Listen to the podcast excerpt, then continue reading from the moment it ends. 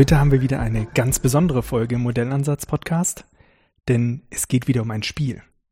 Wir haben ja schon mal ein paar Spiele besprochen. Wir hatten mal Minecraft im Podcast und wir haben uns über Tiptoy unterhalten. Aber heute geht es um ein Brettspiel. Und das Brettspiel heißt Quirkel. Habe ich es richtig ausgesprochen? Genau, ja. richtig. Mit diesem Spiel haben sich nämlich Lisa und Felix beschäftigt. Warum sagt ihr nicht kurz etwas über euch? Ich bin Lisa, ich bin Studentin und studiere in Freiburg Medizin. Und ich bin Felix und studiere in Karlsruhe Mathematik. Dann bist du ja zumindest schon mal in der Mathematik angekommen, aber mit ja, dem Spiel stimmt. habt ihr euch natürlich vor eurem Studium beschäftigt und zwar noch als Schüler. Aber da kommen wir gleich noch. Erstmal müsst ihr mir jetzt mal erzählen, was ist Quirkel überhaupt? Naja, viele kennen das Spiel. Als Spiel des Jahres 2011 war es auch mal ganz berühmt. Ähm, dieses Spiel besteht ausschließlich aus Spielsteinen. Man kann es sich wie Domino vorstellen. Und auf den Spielsteinen sind Abbildungen drauf. Und zwar in sechs verschiedenen Formen, kombiniert mit sechs verschiedenen Farben. Das heißt, wir haben insgesamt sechs mal sechs, also insgesamt 36 voneinander verschiedene Spielsteine. Und dann gibt es in einem Spielset auch noch jeden Stein dreimal. Das heißt, insgesamt haben wir dreimal sechs, 108 verschiedene Spielsteine in den verschiedensten Formen und Farben. Und was macht man mit diesen Steinen dann? So, nun hat jeder Spieler einige Spielsteine und ähm, dann versucht man die in der Mitte zusammenzulegen sozusagen. Ähm, das heißt, ich versuche meine Steine immer so anzulegen, dass Reihen entstehen. Und zwar Reihen immer der gleichen Farbe oder der gleichen Form. Das heißt, nebeneinander dürfen immer nur liegen ein rotes Dreieck, ein roter Kreis, ein rotes Quadrat oder halt gelbes Dreieck, gelb, ähm, gelbes Dreieck, ähm, äh, also wie beim Mamau. Man genau, kann das aufeinander genau. legen, wenn es passt, entweder genau. gleiche Farbe oder gleiche Zahl. Genau, richtig. Ähm, und dafür gibt es natürlich auch Punkte, abhängig davon, wie viele Steine man jetzt nebeneinander gelegt, das, äh, gelegt hat. Das Wichtigste dabei ist noch, dass man keinen Stein doppelt liegen äh, haben darf in einer Reihe. Das heißt, wenn schon ein roter Kreis da liegt, darf kein zweiter roter Kreis dann in die gleiche Reihe. Und das bedeutet auch, nach sechs Steinen ist diese ist eine Reihe immer vollendet und das ist ein sogenanntes Quirkel dann. Und dafür gibt es dann noch extra Punkte. Das heißt, man kann nur in eine Richtung anlegen, also man baut immer nur Linien? Ähm, naja. Man baut quasi ähm, in beide Richtungen. Das heißt, man kann eben erst nebeneinander Steine legen und dann, wenn es passt, legt man eben dann noch, also wenn man nebeneinander Kreise legt, kann man dann eben an dem blauen Kreis nach unten noch blaue Steine anlegen. Und so kann man eben dann nach und nach das gesamte äh, Brett volllegen. Ach so, das heißt, man fängt mit einem einzigen Stein an und dann wird immer angelegt, so wie bei Scrabble. Genau, hat im Prinzip ist Scrabble mit Zeichen, also mit Symbolen. Und dann geht es immer Reihe rum und man versucht wieder anzulegen. Hat genau. jeder auch wie bei Scrabble so sechs Stück vor sich genau, liegen? Es sind, Oder weiß nicht wie viele. Es sind also. zufälligerweise genau sechs Steine, die jeder vor sich liegen hat. Und dann zieht man eben, wenn man jetzt drei Steine abgelegt hat, zieht man eben wieder drei Steine nach und kann dann eben so nach und nach eben, werden die Steine eben immer weniger und dann macht man eben Punkte und wenn man die meisten Punkte hat, hat dann gewonnen. Ach so, wenn man gelegt hat, wie beim Scrabble, dann wird halt ausgewertet. Du hast ähm, äh, einen Quirkel gelegt, dann bekommst du besonders viele Punkte. Punkte so, genau. Ah, also okay. Also, Wenn ich also drei lege, habe ich auch schon Punkte. Genau, man kriegt immer pro Stein halt einen Punkt, der an dieser Reihe liegt. Wenn man jetzt zufälligerweise in zwei Reihen gleichzeitig legen kann, dann kriegt man halt eben für beide Reihen Punkte. Und wenn man eben eine Sechserreihe vollständig macht, dann kriegt man dafür eben zwölf Punkte als Bonus. Und das macht Spaß. Ja, ja. schon. habt ihr das auch, bevor ihr euch damit beschäftigt habt, schon gespielt?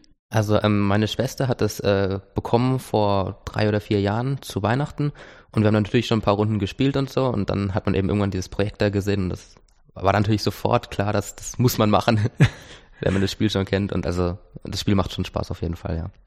Ja, wo habt ihr denn das Projekt gesehen? Ähm, dazu muss man sagen, wir sind beide Mitglieder vom sogenannten Hector-Seminar. Ähm, und über das Hector-Seminar haben wir die Möglichkeit bekommen, an einer Kooperationsphase mit der Uni teilzunehmen. Und für die Kooperationsphase wurden verschiedene Projekte vorgestellt und da hat der Herr Professor Herrlich sein Projekt vorgestellt, das Quirkel. Und uns hat das total gefallen, weil das war Mathematik und das war Spiel und das, das hat uns irgendwie schon inspiriert. Und dann haben wir uns äh, natürlich gleich für dieses Projekt ähm, beworben und haben uns echt gefreut, dass wir dann auch daran teilnehmen durften und dann ein Jahr lang daran arbeiten konnten. Ähm, dieses Hector-Seminar, wie seid ihr denn da reingekommen?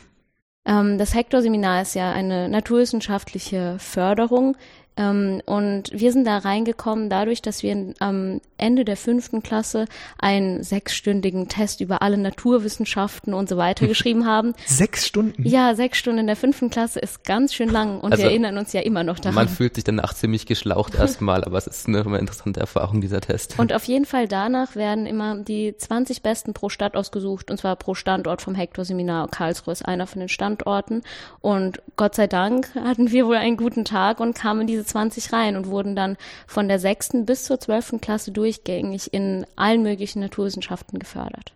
Da gibt's dann eben auch Projekte wie zum Beispiel Robotik oder so, standortübergreifende Projekte. Ganz am Anfang geht man auch viel raus in die Natur, macht eben einfach quasi Naturbeobachtung und später wird's dann ein bisschen theoretischer. Geht man in die Biochemie, Mikrobiola, Mikrochemie und alles geht man eben rein. Und halt eben auch in Physik, Mathematik. Das heißt, ihr habt vorher auch schon ja in den vorherigen Jahren Projekte gemacht? Ja, aber so, so ein Kooperationsprojekt mit der Universität ist natürlich was Einmaliges und das darf man nur zum Abschluss machen. Ah, okay. Davor sind es kleinere Projekte. Die äh, dann sozusagen organisiert sind in so Seminaren oder? Ja, also es gibt ganz verschiedenes. Also das Hector-Seminar organisiert das und die Kursleiter vom Hector-Seminar ähm, kennen sich dann mit den einzelnen Themen aus und leiten auch das Ganze. Die Physiker vom Hector, also die äh, Physiklehrer leiten dann natürlich die physikalischen Projekte und so weiter. Ach so, das, da machen dann alle erstmal das Gleiche, die so in einem Jahrgang sind. Ja, meistens schon. Man kann aber einzelne Projekte wählen. Aber die Projekte macht man dann auch zu zehnt oder zu fünfzehnt. Aber erst ganz zum Abschluss wird man ähm, in Zweierteams dann zu ganz großen Projekten zugelassen. Genau. Und das, äh, sozusagen diese Zweierteams, da habt ihr euch dann beide entschieden, euch interessiert dieses äh, Quirkel-Projekt? Genau. Ja, man muss sagen, wir haben uns auch schon früher für Mathematik, viel für Mathematik interessiert und da war das wirklich gleich sehr passend für uns.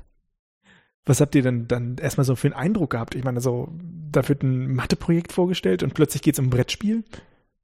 Es war natürlich erstmal, man denkt sich, was hat denn bitte schön ein Brettspiel mit Mathematik zu tun? Aber wir haben jetzt im Laufe des Projekts wirklich gelernt, wie viel ähm, eben Mathematik in allem drin steckt, also im gesamten Leben eigentlich. Man kann überall Mathematik finden. Und natürlich, man kann sagen, es ist ja gewollt, wenn man sich so ein Brett jetzt Mathe mal reinmacht, aber es ist, es steckt eben einfach drin und es, also man denkt natürlich erstmal, das passt doch eigentlich nicht, aber es passt eben doch sehr gut. Und das vielleicht ist eben das das Inspirierende daran. Ist, genau. Okay. Jetzt müsst ihr mir natürlich erzählen, wie kommt man von diesen Steinen mit Symbolen und Farben drauf zur Mathematik? Da haben wir uns zunächst mit der Topologie beschäftigt. Das ist äh, der, das Teilgebiet der Mathematik, wo man sich eben mit Flächen beschäftigt. Das heißt genauer mit Oberflächen, also quasi der Oberfläche von der Kugel, das nennt man dann Sphäre. Und da gibt es eben verschiedene Oberflächen und normalerweise spielt man dieses Quirkel ja auf dem Tisch einfach. Und da hat man halt das Problem, man hat irgendwann, stößt irgendwann an Grenzen. Nämlich kann man ja wegen dieser Regel, dass man nur zwei Steine, also dass man eben nicht den gleichen Stein oder denselben Stein in der Reihe doppelt legen darf, kann man eben maximal 36 Steine in perfekten Quirkelreihen auslegen. Das heißt, dass eben jeder Stein sowohl horizontal als auch vertikal eben in der Quirkelreihe liegt. Das heißt, ich habe dann so in den Spalten nur Dreiecke, dann kommen nur Quadrate, nur Sterne. Genau. Das sind so Kreise, glaube ich, gibt's noch. Genau, dass eben die in den einzelnen Farben jeweils nebeneinander Das liegen. sind zum Beispiel die Spalten und in den Reihen Genau. sind dann die Farben. Genau, wenn man jetzt eben auf dem Tisch damit anfängt, dann legt man da als erst seine erste Quirkelreihe, dann legt man drunter die andersfarbige Quirkelreihe, das macht man dann sechsmal und dann kann man keinen Stein mehr anlegen, weil jeder Stein schon genau an der Stelle vorkommt, wo er sein muss. Ah, Da kriegt man da eigentlich besonders viele Punkte, wenn man das hingelegt hätte. Man kriegt natürlich ziemlich viele Punkte dafür, das Problem ist halt, man kann nicht mehr weiterspielen und das ist natürlich blöd, weil es gibt ja jeden Stein dreimal und man will natürlich schon die Steine äh, alle ablegen. Es kommt auch eigentlich so gut wie nie vor, dass die Steine genau in der Reihenfolge gezogen werden, dass es so passt. Aber ähm, wir haben uns dann eben gesagt, oder wenn man eben jetzt nicht mehr auf dem Tisch spielt, sondern man anfängt, den üblichen Spieltisch zu verlassen und den Tisch an den beiden Enden nimmt und zusammenklebt, das heißt, dass so eine Art Zylinder entsteht, und dann diese Enden vom Zylinder wieder zusammenklebt, dann kommt man auf einen sogenannten Torus. Und da sieht man jetzt auch die Topologie eben, das ist dann sowas wie die Sphäre, nur halt eben anders. Das heißt also, es gibt eben in der Topologie die verschiedenen Flächen, da kann man dann das dann eben alles machen. Und wenn man jetzt eben auf diesem Torus spielt, dann hat man zwar immer noch nur diese 36 Steine, aber jetzt hat schon jeder Stein vier Nachbarn. Also davor gab es eben noch Steine, die haben nur zwei Nachbarn, andere haben vier Nachbarn oder drei. Und jetzt hat eben jeder Stein schon mal vier Nachbarn. Das ist schon mal besser.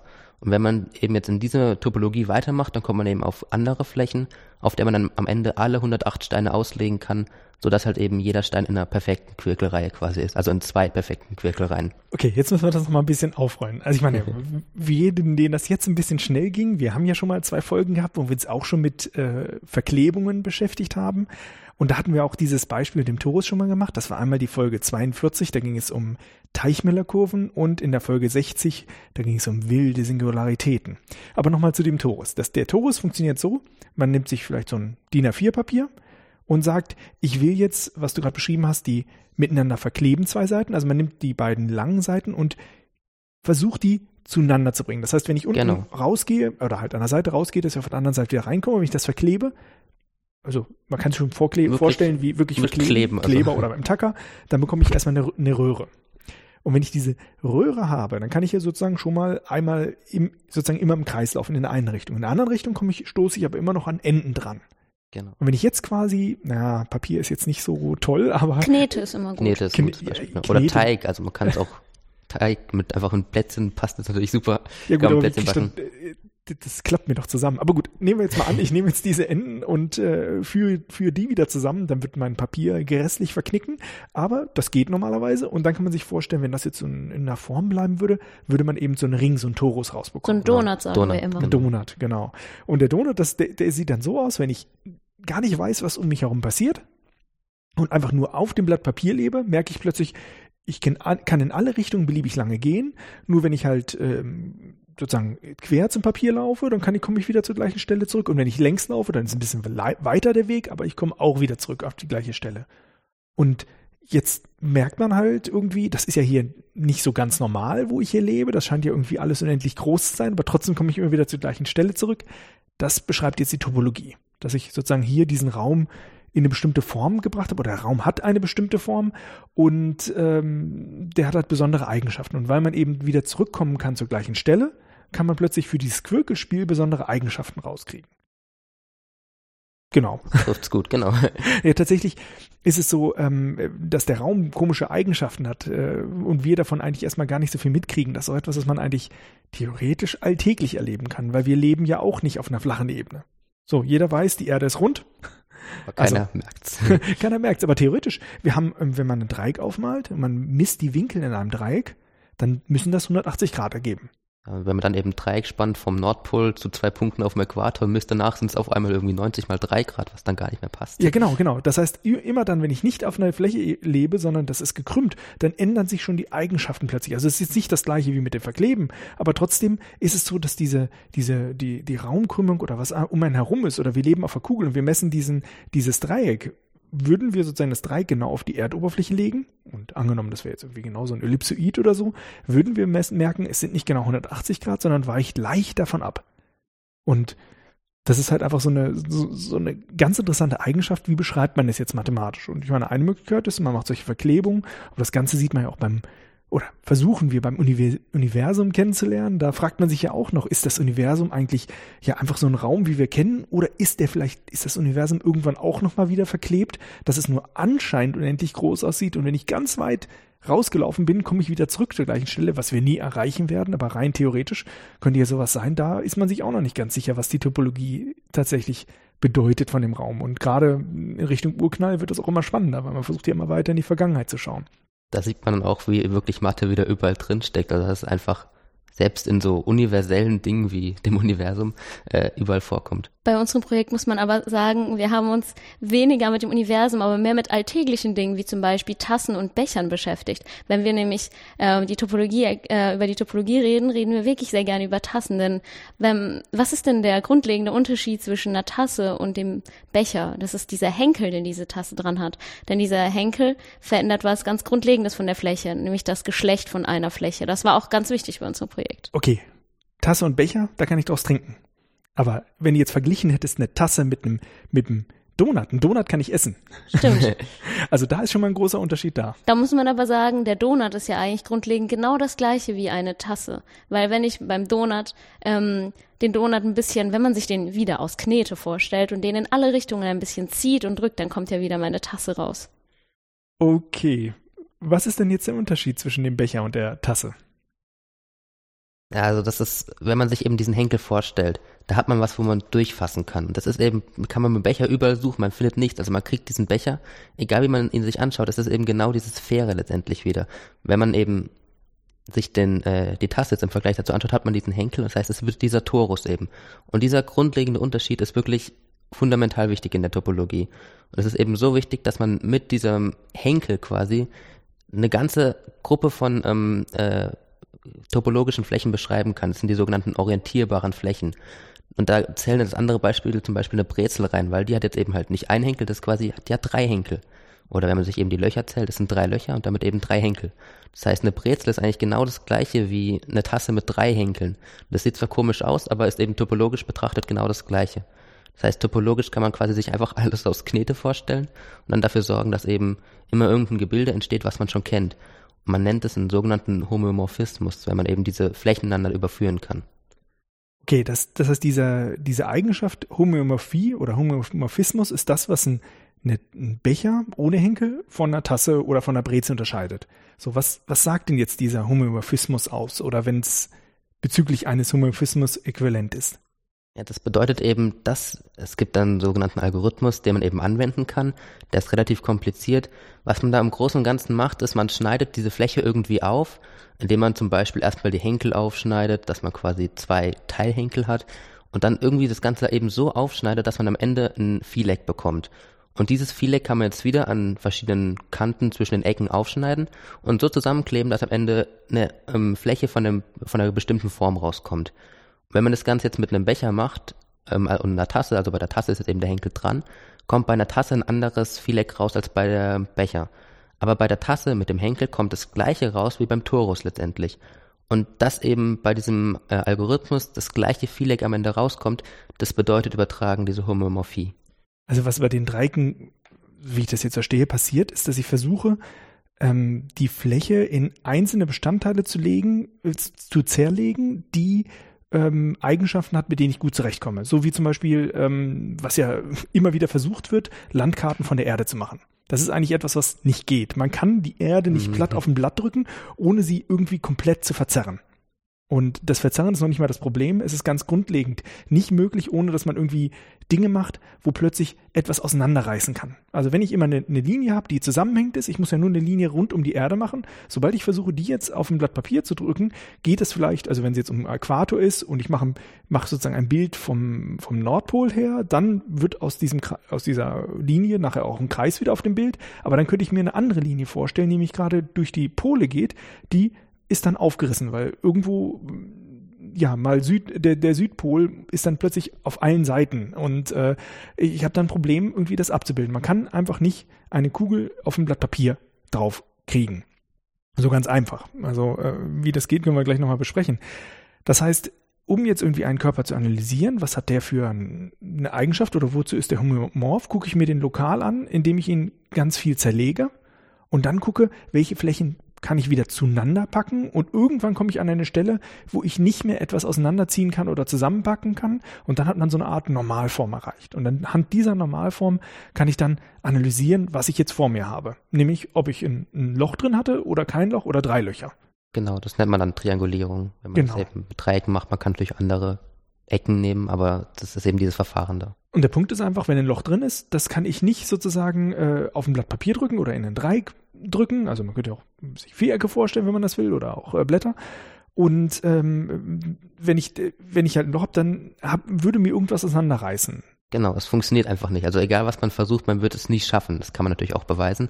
Ähm, und eben daran, ob man es jetzt schafft oder nicht, oder mit wie vielen Teilflächen man es eben schafft, daran kann man dann eben diese verschiedenen Flächen voneinander unterscheiden. Das ist genauso wie, dass man nie schaffen würde, einen Becher einfach so in eine Tasse zu überführen, ohne da irgendwas auseinanderzureißen. Genau, das heißt, es geht natürlich schon, man kann eine Kugel nehmen und halt dann plötzlich so einen Finger durchdrücken und dann hat man ein Loch, dann hat man eine Tasse, aber genau dies mit dem Finger durchdrücken. Das ist nicht mathematisch. Das, genau, ist, verboten. das ist verboten. genau. genau, das Loch muss schon irgendwo gewesen sein, man kann alles ziehen und verzerren oder so, aber es, Löcher müssen schon da gewesen sein, weil wenn ich irgendwo was durchdrücke, dann habe ich dann schwarzes Loch sozusagen. Also plötzlich eine etwas, was nicht da sein darf, eine Singularität. Und Singularitäten mögen wir nicht, weil wir möchten das irgendwie abbildbar haben und nur wenn es homöomorph abbildbar ist, dann ist es in Ordnung. Das, das heißt, man muss es stetig abbilden können. Stetig heißt halt eben Linien also wenn ich einen Linienzug ziehe, wie normalerweise, wie man es halt so in Kurven kennt, äh, dann will ich nicht, dass da irgendwie mal ein Riss drin ist. Genau. Und wenn, wenn ein Riss reinkommt, dann war es keine stetige Abbildung. Okay, dann versuchen wir das jetzt mal andersrum aufzurollen. Das ist nämlich ganz schön kompliziert, das erst wieder so zu zerlegen. Was kann ich denn aus einem Blatt Papier machen. Also wir hatten gerade schon, man kann aus einem Blatt Papier oder halt aus einer Fläche, aus einem äh, Rechteck oder aus einem Quadrat, kann man auf jeden Fall erstmal einen Torus basteln. Ja, man kann aber auch außer dem Torus auch eine Sphäre basteln. Die Sphäre, also die Oberfläche einer, Ku einer Kugel, erreiche ich dadurch, dass ich immer die zwei nebeneinander liegenden Seiten aneinander klebe. Und dann, ja, das ist vielleicht, wenn man sich das mit einem Blatt Papier vorstellt, ein bisschen eckig, aber man muss da ein bisschen viel mhm. Fantasie zeigen und dann entsteht daraus auch ganz leicht eine Sphäre. Gut, jetzt haben wir es ein Torus erzeugt und ein Kreis. Äh, eine, eine Sphäre, Sphäre, genau. genau. Was kann man denn noch bauen? Naja, wenn wir ähm, das Möbiusband nehmen, dieses Band, auf dem es nur, ähm, auf dem es ja nur eine Fläche gibt, weil das ist eben nicht orientierbar. Wir hatten es ja vorher kurz davon, weil egal wie lange ich mit dem Finger sozusagen auf diesem Band entlang fahre, ich werde ich werde alle Punkte sozusagen abfahren können, weil das ist nicht wie auf einem normalen Band, wo ich die Oberseite und die Unterseite habe. Und wenn ich dieses Möbiusband nochmal miteinander verklebe, dann entstehen da ganz verrückte Sachen, die es. Moment, jetzt müssen wir nochmal kurz zum Möbiusband. Wie baue ich das Möbiusband? Man nimmt sich eben einen Papierstreifen ja? und dreht jetzt die eine Seite von den beiden um 180 Grad. Mhm. Und dann klebt man diese beiden miteinander vertreten Seiten wieder miteinander zusammen. Dann kriegt man eben so ein Gebilde raus, dass man, wenn man jetzt auf der Oberseite oben anfängt und einmal eine Runde geht, landet man auf der Unterseite von oben. Mhm. Dann kann man nochmal eine Runde gehen und dann ist man wieder oben. Das heißt, man kann quasi das Ganze doppelt nutzen. Das heißt, man hat nicht nur die eine Seite und die andere Seite, sondern man hat eben diese eine Doppelseite quasi. Ah, genau. Das heißt, man verklebt nur zwei Seiten gegenüber dem Toast. Genau. Haben wir ja alle vier Seiten verklebt. Man verklebt zwei Seiten. Und ähm, das nicht orientierbar bedeutet, ich kann sozusagen an einem Punkt des Blattes nachher nicht sagen, was ist Ober- und Unterseite, genau. weil ich, wenn ich äh, einmal rundherum gehe oder einmal entlang gelaufen bin, wieder am gleichen Punkt des Blattes ankommen kann, nur auf der anderen Seite. Und das heißt, oben und unten wäre wieder das, Gleiche. Quasi. Das Gleiche. Das heißt, genau. es gibt kein Oben und Unten, es gibt nur eine einzige Seite, genau. nämlich die Oberfläche. Das ist ja schon mal ziemlich abenteuerlich.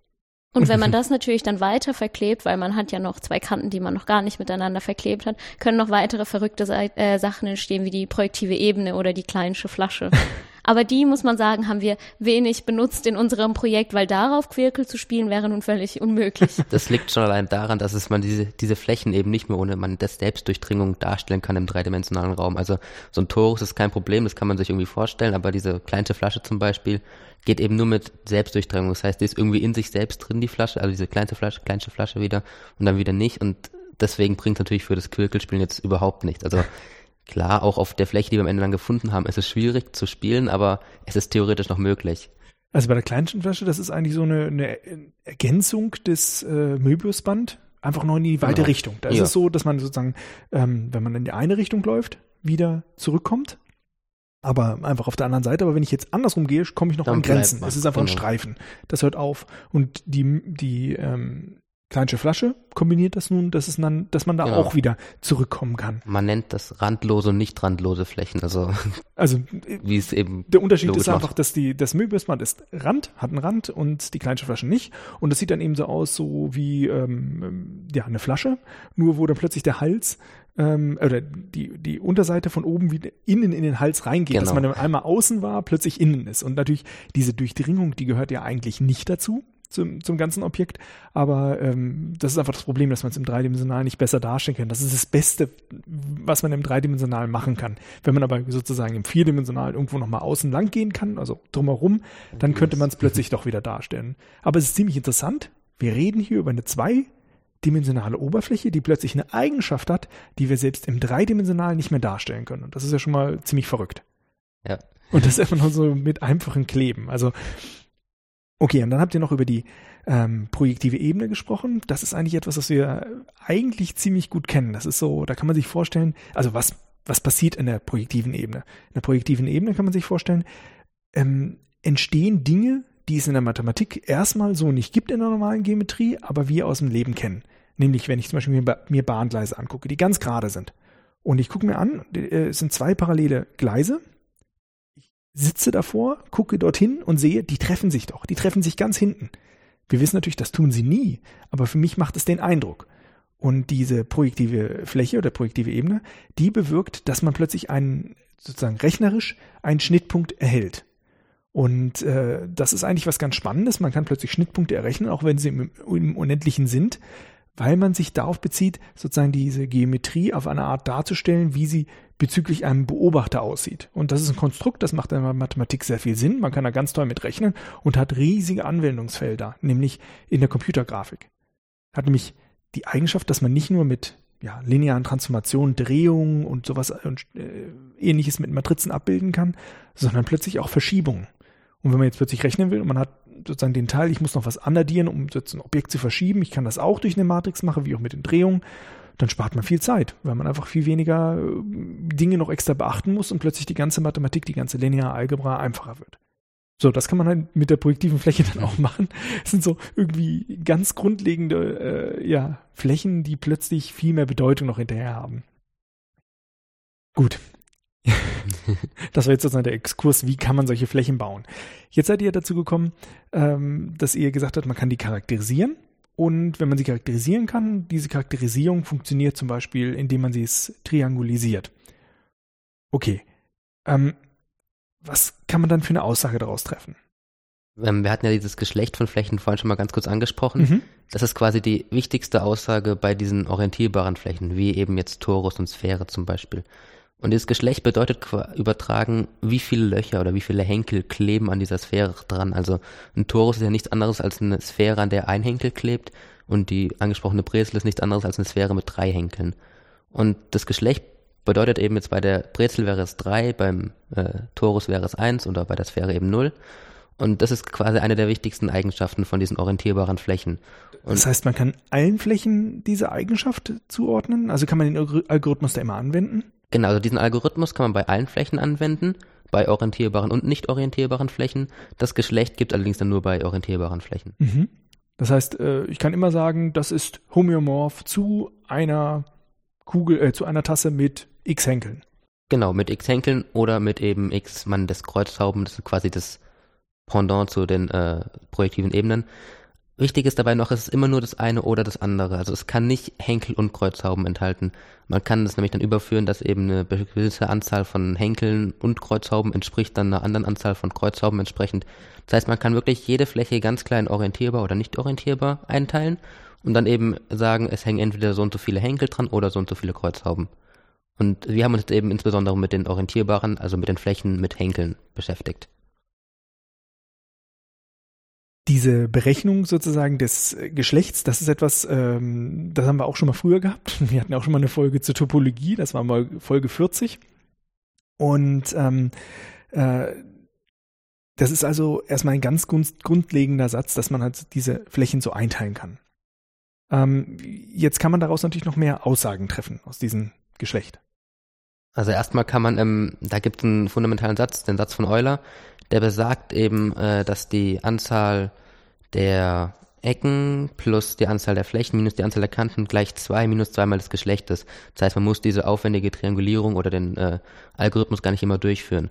Und jetzt kann man eben damit auch andersrum schließen, wenn man es eben das Geschlecht hat, die Anzahl der Ecken und der Flächen, weiß man, wie viele Kanten es hat. Also wir reden jetzt hier nicht mehr von der Fläche allgemein, sondern eben von diesen Teilflächen, die eben bei dieser Triangulierung entstehen. Zum Beispiel, wenn man sich jetzt einen ganz normalen Würfel denkt, der hat ja quasi sechs Flächen acht Ecken und äh, zwölf Kanten. Und wenn man das jetzt eben einsetzt, kommt man zufälligerweise genau auf das Geschlecht von null. Das heißt, es ist eben eine Sphäre. Und es ist ja auch das, was wir erwartet haben. Also wenn man sich diesen Würfel eben vorstellt, ist es natürlich nichts anderes als für uns jedenfalls die Oberfläche von der Kugel. Also ein plattgedrückt, eine plattgedrückte Kugel. Genau. Der hat ja keine Löcher. genau. genau. Wäre auch mal ein Würfel mit Loch. Dann, ja gut, aber dann merkt man plötzlich, es gibt äh, dort, wo das Loch entstanden ist, äh, gibt es halt ein Bohrloch und dann ist die Oberfläche, hat dann ja nochmal zwei zusätzliche Kanten, nämlich da, wo ich reingebohrt habe und auf der anderen Seite, wie es rauskommt, dann ist es genau dieser Unterschied ja. von zwei, genau. der hinten in der Gleichung minus zweimal das Geschlecht bei, da vorhin stand. Und so ungefähr sieht sogar der Beweis für diesen Satz tatsächlich aus. Also es ist ein sehr, sehr wichtiger Satz, der kann nicht so schwer zu beweisen ist. Und man kann dafür sogar auch als Anwendungen finden. Zum Beispiel, es gibt ja dieses Problem, es gibt drei Häuser und dazu eben Gas, Wasser und Elektrizitätsanschluss. Und auf dem normalen, was man so kennt, ist es eben nicht möglich, die alle miteinander zu verbinden, dass jedes Haus sowohl Gas als auch Wasser als auch eben Elektrizität hat. Und wenn man jetzt aber eben nicht mehr dieses Problem auf der Erde, also auf einer Kugel betrachtet, sondern eben auf dem Torus, dann geht es plötzlich. Und es liegt eben genau daran, dass diese Erhöhung vom Geschlecht eben auch diese äh, Anzahl an Kanten, Flächen und Ecken verändert. Moment, das musst du jetzt nochmal erklären. Ich nehme drei Häuser.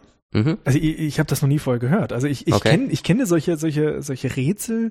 Ähm, du hast die Punkte A, B, C äh, und äh, 1, 2, 3 und jetzt versuche von A, B, C jeweils zum Haus zu malen und keine Linie darf sich kreuzen. Genau, also das Wichtige ist eben, dass die Linien sich nicht kreuzen dürfen, weil dann bestimmt irgendwas Schlimmes passieren kann.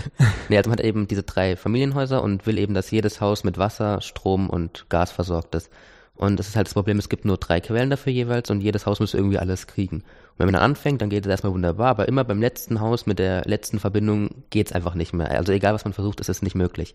Aber wenn man jetzt eben auf diesem Torus spielt, wo halt eben die Eigenschaft ist, dass alles quasi, wenn man auf dem Blatt weitermalt, wegen der Verklebung wieder hinten rauskommt, dann funktioniert es eben, weil man eben diese eine Überkreuzung sich sparen kann. Und das fällt letztendlich aus dem Satz von Euler auch wieder raus. Oh, das werde ich probieren. Ihr seht mich heute Abend dann wahrscheinlich da sitzen, wie ich da und versuche, hm, jetzt fehlt das Gas. Okay. Das war jetzt natürlich schon mal ein, ein ziemlich tiefer Einstieg in Topologie, Verklebung und äh, den Satz von Euler. Wie kam denn das jetzt eigentlich äh, zum Quirkelspiel? Wie habt ihr da eure Flächen gebastelt? Naja, wir hatten jetzt natürlich dann die Mathematik, aber den, den direkten, die direkte Verbindung zu Quirkel hat dann ja natürlich noch gefehlt. Deswegen haben wir angefangen und natürlich nehmen wir nicht gleich alle 108 Steine und versuchen die irgendwie wild anzuordnen. Da, da, das klappt ja nicht. Deswegen haben wir ganz systematisch mal mit acht Steinen nur angefangen. Das heißt, wir haben Steine in nur zwei Farben, zwei Formen genommen und dann noch jeden Stein in zwei Exemplaren. Ähm, und dann haben wir versucht, diese acht Steine mal so anzuordnen, dass man die danach, ähm, wenn man sie verkleben würde, auch diese Reihen aus immer zwei Steinen dann natürlich entstehen würden und haben geschaut, was da so bei rauskommt. Und es ist natürlich immer ganz wichtig, mit was Kleinem anzufangen, also mit den acht Steinen und dann weiterzuarbeiten. Dann sind wir irgendwann auf immer mehr Steine gegangen und haben auch, man muss sagen, auch falsche Lösungen rausbekommen. Wir haben mal auch eine Lösung mit 18 Steinen versucht, die richtig war, aber uns gar nichts gebracht hat. Und dann haben wir viel Zeit investiert und diese Lösung mit 18 Steinen ausprobiert, aber am Ende hatte sie ja wirklich überhaupt gar nichts mit unserem Endergebnis zu tun. Moment, jetzt musst, da müssen wir gleich nochmal drauf eingehen, aber jetzt musst du mir nochmal erklären mit den zwei Steinen. Ähm, also die Idee ist, ich möchte, äh, also erstmal gibt es nur, sag ich mal, zwei rote Steine. Äh, also es gibt acht Steine, es gibt, ähm, Na, man muss dann sagen, man hat zwei rote Quadrate, ah, okay. ähm, zwei rote Kreise, zwei schwarze Quadrate und zwei schwarze Kreise. Das heißt, ich habe zwei Farben, rot und schwarz, Mhm. zwei Formen, Quadrat und Kreis, die miteinander kombiniert sind ja schon mal vier verschiedene Steine. Mhm. Und dann habe ich jeden Stein in zwei Ausführungen. Also genau, genau, jeden Stein doppelt, acht Steine so. Und die versuche ich jetzt nebeneinander mal zu legen. Neben das rote Quadrat kommt auf die Seite natürlich das schwarze Quadrat und auf die andere Seite der rote Kreis. Und dann wird Mhm. Also der in, in, in eine Reihe, genau. Moment, die sind beide in einer Reihe. Ja, weil die gleiche Farbe muss ja nebeneinander gelegt werden. Der, der rote Kreis neben das rote Quadrat. Und dann ist Ja. die Reihe auch schon vorbei, denn ich darf ja keinen Stein doppelt legen. Aber wofür klebst du dann da, wenn ich jetzt nur die, die roten nehme? Naja, um auf die Fläche zu kommen, ähm, klebe ich ja, klebe ich die an beiden Seiten sozusagen zusammen. Ich habe einmal den Übergang vom roten Quadrat zum roten Kreis und der rote Kreis klebt dann ja auch wieder in diesem roten Quadrat. Denn diese Reihe muss ja natürlich, damit das eine zusammenhängende Fläche wird, ja auch zu einem Ring werden. Es reicht nicht, wenn das nur in eine Richtung Okay, geht. das, das wollte ich mich verstehen. Also das, man verklebt dann tatsächlich so, dass man sagt, okay, ähm, ist, eine Reihe hat keinen Anfang, kein Ende mehr, sondern eine Reihe, also Reihen werden miteinander verklebt. Und dann habe ich sozusagen, ähm, wenn ich entlang laufe, sieht so aus, wenn ich nach vorne gucke, ja, sind es immer wieder unterschiedlich, aber irgendwann wiederholt sich's wieder. Aber äh, es ist ja immer noch die gleiche Reihe und deswegen ist es kein Bruch der Regeln in Anführungszeichen, Genau. weil äh, sozusagen es immer die gleichen Steine sind. Äh, da habt ihr jetzt aber die Regeln schon ein bisschen gebogen. Wir haben nicht die Regeln gebogen, wir haben die Fläche gebogen, auf der wir spielen. nee, ähm, es ist quasi wieder das gleiche wie ganz am Anfang, als wir gesagt haben, wir wollen jetzt, dass jeder Stein vier Nachbarn hat. Wir wollen eben, dass wirklich jeder Stein perfekt liegt. Also dass, wenn irgendwo ein Rand ist oder so, dann ist das immer hässlich, weil da ist irgendwie ein Loch oder dann ist da nichts und dann weiß man nicht, was man da machen soll. Deswegen muss man immer alles aneinander kleben, damit es eben vollständig bedeckt ist, diese Fläche. Das heißt, jetzt habt ihr sozusagen äh, in der ein, also stehe ich jetzt erstmal auf dem roten Quadrat, dann gehe ich in die eine Richtung äh, auf das rote, äh, roten, den roten Kreis. roten Kreis. Und wenn ich jetzt senkrecht dazu nach oben oder unten gehe, gehe ich auf den, Den schwarzen schwarzen Kreis. das das schwarze Quadrat. Genau. Hängt davon ab, von welcher Form man dann losgeht. Und wenn ich auf dem schwarzen Quadrat stehe, kann ich wieder zurückgehen auf das rote Quadrat oder ich Mhm. gehe nach rechts und links Rechts und links ist jeweils beides mal das gleiche, äh, der, der schwarze Kreis. Und jetzt merkt man so, hätte ich das jetzt im, ja, ich hätte das auch im Normal hinlegen können, auf der normalen Fläche, aber dann wäre es nach vier, also wenn ich dann nach rechts gegangen wäre, wäre Ende. Wenn ich aber verklebe und daraus, weil ich recht, die rechten Seiten und linke Seite verklebe und oben und unten verklebe, bin ich auf dem Torus. Dadurch kann ich halt immer wieder auf meiner Reihe bleiben und beliebig lang in eine Richtung gehen. Und äh, also sieht quasi so aus, wenn ich jetzt nicht wüsste, dass ich im, äh, auf dem Torus lebe, dass unendlich weit in eine Richtung immer rot, schwarz, rot, schwarz die Quadrate sind und die andere Richtung sehe ich unendlich oft, ähm, wenn ich auf rot bin, äh, alle roten Kreise und Quadrate, ja. Roten Kreise und Quadrate. Oh.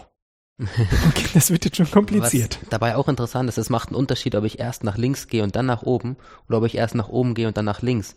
Weil man eben, wenn man jetzt hier einen Stein zweimal hat, dann zwar auf dem letztendlich äh, der im gleich geformten Stein landet, aber eben auf dem anderen Exemplar davon. Weil man eben in dem einen Fall erst auf den, also vom roten Quadrat erst auf das, äh, auf den roten Kreis daneben geht.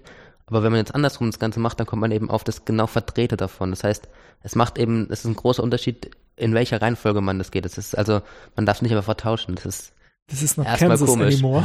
Die ganz normale Navigation versagt plötzlich. Aber äh, tatsächlich habt ihr dann aber bei dem Verkleben gar nicht die Steine doppelt gebraucht, oder? Ähm, man bräuchte sie nicht, allerdings wollten wir eben gleich dieses Quirkel-Element drin haben, dass es jeden Stein dreimal gibt. Also man sieht ja dieses zwei verschiedene Farben, zwei verschiedene Formen, jeden Stein zweimal, ist quasi die Minimallösung fürs Quirkel sozusagen. Das heißt, man hat alle Möglichkeiten, die das Quirkel bietet, die verschiedenen Farben, Formen und Anzahl, aber eben auf kleinerer, an, mit kleinerer Anzahl jeweils. Okay, das heißt, ihr habt da jetzt erstmal also jetzt mit, mit vier Steinen hätte es gereicht, ihr habt es mit acht Steinen gemacht, sozusagen eine Fläche gebaut und das war dann tatsächlich ein Torus, den ihr gebaut habt? Das war quasi Oder? ein Dreifach-Torus, also eine Brezel. Dreifach-Torus? Ja, man kriegt also, man könnte auf einer Brezel mit acht Steinen perfekt Quirkel spielen. Oder auf einer Tasse mit drei Henkeln. Aber gut, äh, hättet ihr jetzt nur vier Steine gehabt, wäre es ein Torus gewesen. Das habe ich richtig verstanden, oder? Ähm, das könnte man jetzt ausrechnen eben, indem man sich die Fläche aufmalt und dann die Ecken zählt. Mhm. Und dann käme man auf einen Torus, ja.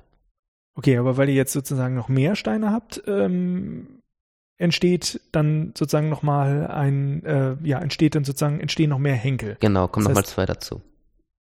Zwei dazu. Also insgesamt, ja, äh, Dreifachbrezel gibt's drei Löcher. Genau.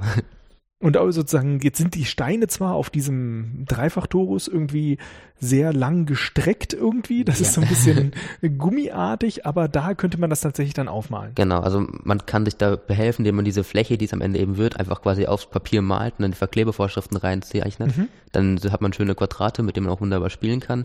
Wenn man es jetzt wirklich nachbauen würde, also wenn man jetzt diese Fläche aufzeichnet, ausschneidet und zusammenklebt, und es jetzt irgendein elastisches Material wäre, dann ginge das theoretisch, allerdings wird es dann eben wirklich sehr verzerrt, die einzelnen Steine. Ja gut, was man ja machen kann, ist, dass man jetzt nicht den Stein als Stein dorthin malt, sondern sagt, ähm, ich nehme halt Schraff, Schraffuren oder Farben und dann würde man auf diesen Kreisen jeweils so in bestimmten Segmenten, Segmenten genau. sehen, das ist das Segment dafür, das Segment ja. dafür, dann kann man sich irgendwie vorstellen, also jetzt zum Beispiel beim Torus wäre es wahrscheinlich so, wenn ich den halbiere, habe ich eine Ober- und eine Unterseite. Jetzt mache ich nochmal einen Schnitt durch, dann habe ich vier Abschnitte und diese vier Abschnitte wären dann quasi genau meine Steine. Genau. Aber ihr habt es jetzt mit ja, jeweils noch mit mehr Steinen gemacht. Dadurch sind da, braucht man dann gleich noch ein paar mehr Löcher.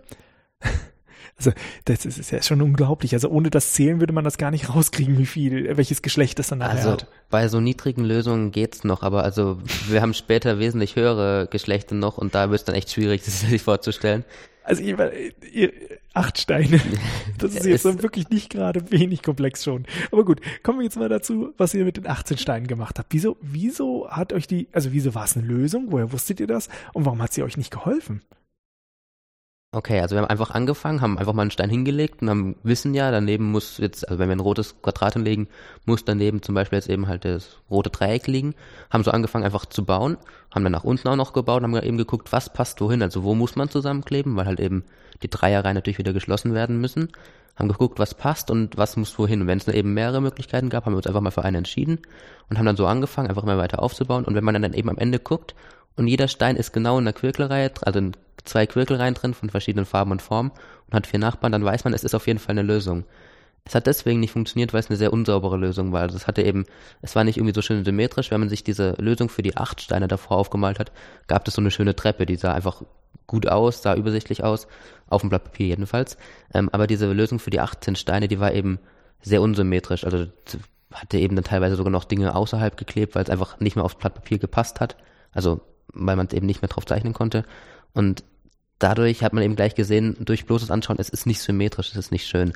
Und deswegen wussten wir eben relativ schnell, das kann eigentlich nicht das sein, was wir am Ende brauchen. Also das, was am Ende, ich meine, man erwartet ja immer irgendwie eine schöne Lösung für schöne Probleme. Und deswegen sind wir dann auch wieder letztendlich eher auf diese, wir nennen es Treppenform zurückgegangen, was eben in dieser treppenartigen Form wie bei der Lösung für acht Steine dann da war. Ich denke, wir machen auch diese Bilder in die Notizen für die Folge mit hinein. Dann kann man sozusagen, wer jetzt da nicht so hingekommen ist, kann noch mal gucken, wie jetzt das tatsächlich aussieht. Aber ich sage es jetzt schon mal vorher. Äh, das Vorstellen, wie die Verklebung nachher aussieht, ist nicht ganz einfach. Aber ich mache auch da noch so eine Animation rein, die das zumindest beim Torus nochmal zeigt. Das ist, hilft sehr und gibt einen so einen ersten Eindruck. Okay, das ist jetzt auch ein ganz, ganz tolles Beispiel dafür, wenn man so sagt, ja, in der Mathematik versucht man immer schön Lösungen zu finden. Das hat einen ganz wichtigen Grund, weil man will ja noch mehr damit anfangen. Und wenn man so merkt, so ja, da habe ich mir jetzt was zusammenkonstruiert, was zwar funktioniert, aber ich komme damit nicht weiter, dann weiß man, da muss man nochmal zurück an den Tisch und es nochmal neu anfangen. Und genau, da seid ihr jetzt darauf gekommen, dass eine Treppenstruktur euch hilft. Wieso, wieso war die Treppenstruktur besser? Naja, allein schon, weil die für ein menschliches Auge so symmetrisch aussieht. Das geht in alle Richtungen so perfekt schön weiter und man kann sie auch so schön erweitern. Man macht sie zuerst mit acht Steinen, dann ergänzt man immer mehr Steine und so sind wir auch eigentlich schlussendlich auf eine unserer Lösungen mit den 108 Steinen gekommen. 108 Steine, okay. Ja, das ist ja, das sind ja dann alle. Aber jetzt sag mir mal, wie sieht eine Treppe aus? Eine Treppenstufe oder eine Treppe? Ja, oder was, wenn, wenn ihr sagt, ihr baut auf Treppen auf, was ist dieses Konstruktionsprinzip okay, einer Treppe? Bedeutet eben, man legt jetzt eben den ersten Stein unten links hin und dann legt man den Stein, der passt, rechts daneben. Mhm schreibt dann eben noch Verklebungen dran, dass es äh, Zusammenhänge wieder einen Ring gibt. Dann geht man da weiter, geht über diesen rechten Stein, legt einen wieder drüber, dass es eben wieder passt. Jetzt, wenn wir irgendwie ähm, in der horizontalen die Farbe gleich hatten, legen wir jetzt eben das gleiche Symbol hin. Dann gehen wir wieder nach links, also immer abwechselnd eins nach oben, eins nach links und verkleben jeweils gegenüberliegende Seiten miteinander, sodass eben immer Ringe entstehen und man gleichzeitig aber eben auch immer weiterkommt, also dass man dann alle Steine unterbringen kann.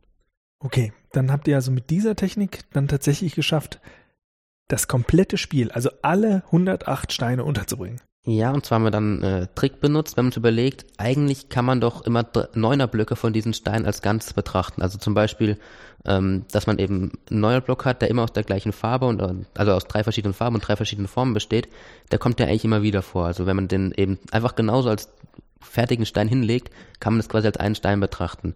Jetzt hat man dann am Ende eben von diesen neuner Blöcken mehrere, haben die quasi wie diese Zweierlösung ähm, zurechtgelegt, dass wir dann am Ende eine Treppe hatten, die eben jetzt nicht mehr wieder vor aus vier Stufen bestand, sondern aus eben entsprechend mehr aus sechs Stufen. Das heißt, wir hatten quasi äh, zwölf Neunerblöcke. Ja, kommt hin.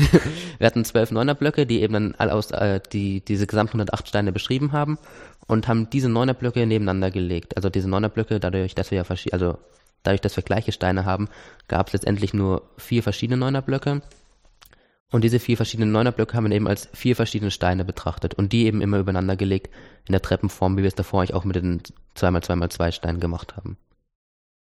Das ist ja ein riesiges Puzzlespiel. Also ich meine, ihr wisst, ihr habt jetzt so eine Konstruktion, wie ich das zusammensetzen kann. Und ähm, habt jetzt währenddessen festgestellt, so bestimmte Konstruktionsmethoden können uns zu einer Lösung führen. Ähm, ja, wie seid ihr da hingekommen? Also was habt ihr da für ein, also waren das einfach so Feststellungen, weil ihr mal Dinge versucht habt zusammenzusetzen und dann hat es mal geklappt, mal nicht?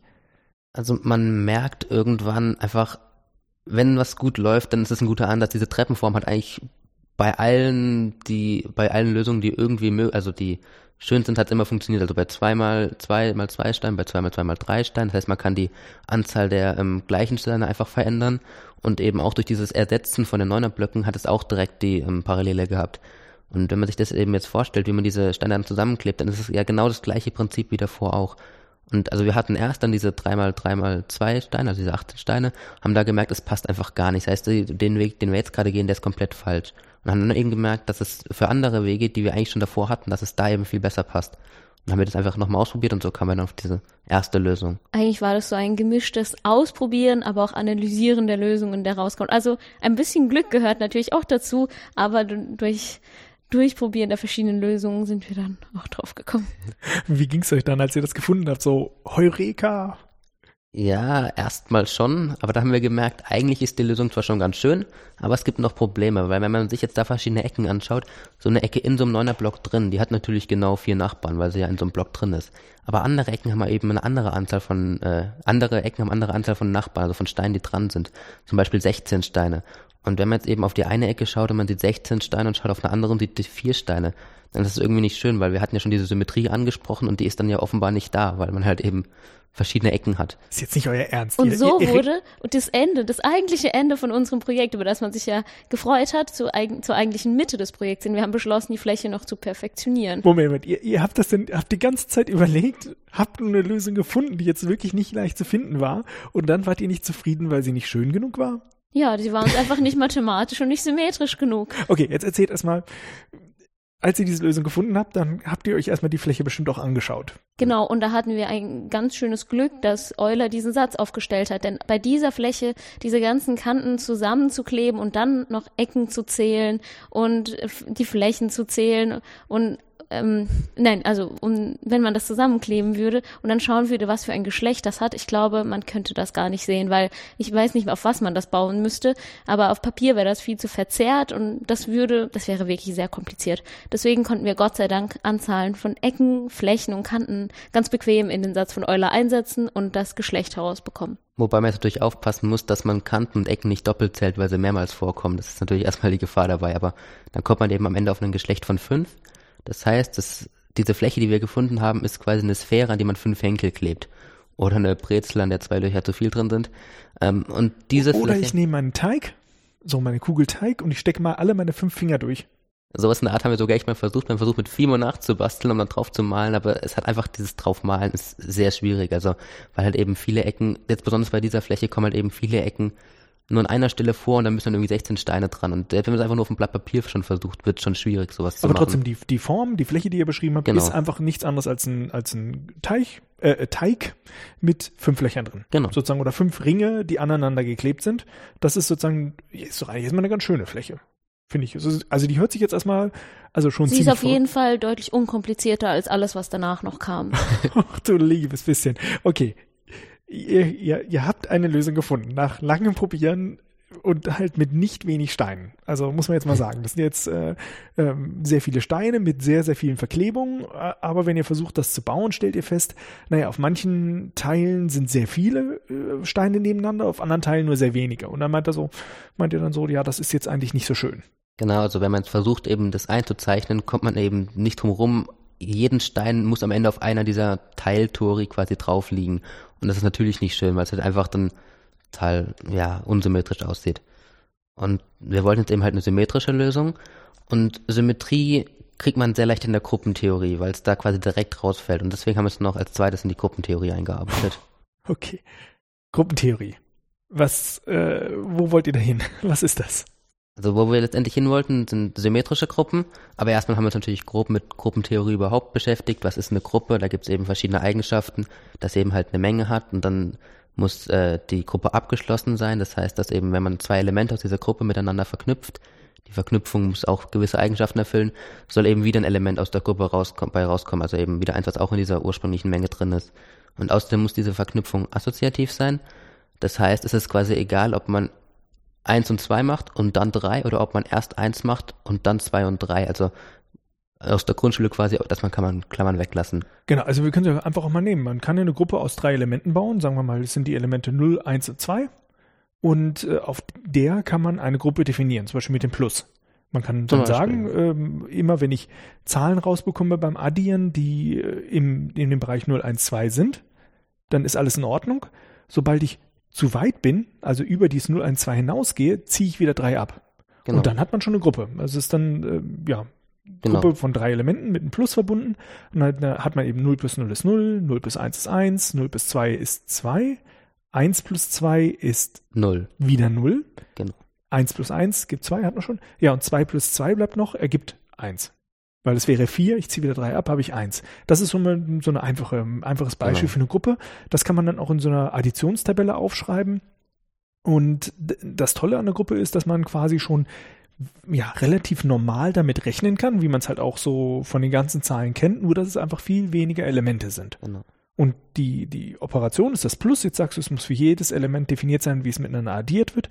Ich muss klammern können und es muss unabhängig von der Klammerung sein. Also anders wie bei dem Beispiel dem Torus, wenn ich nach oben und nach rechts gehe, ist es, äh, muss es das gleiche sein wie von rechts nach oben. Also wenn ich plus erst plus eins, dann plus zwei oder erst plus zwei äh, nicht, das wäre ja nee, das ist kommutativ. Das ist was anderes. Das meine ich jetzt nicht, sondern wenn ich äh, sozusagen die Klammerung mache, sozusagen, äh, wenn ich plus eins plus zwei mache, wenn ich erst 1 plus 2 addiere und dann zum ursprünglichen addiere oder erst das ursprüngliche plus 1 mache und dann plus 2, dann muss das gleich genau. rauskommen. Das ist die Assoziativität. So, das sind einfach Eigenschaften, die ich in der Gruppe habe. Ich habe aber auch dann nochmal besondere Elemente in der Gruppe. Genau, da gibt es das neutrale Element, das ist quasi das Element, was nichts verändert. Also in dem Beispiel jetzt die 0, 1 plus 0 bleibt 1. Mhm. Und es gibt inverse Elemente. Das heißt, es muss zu jedem Element ein Element geben, was mit diesem verknüpft dann wieder das Neutrale gibt. Also zum Beispiel 1 plus 2 gibt 0. Das heißt, 1 und 2 sind jeweils inverse zueinander. Mhm.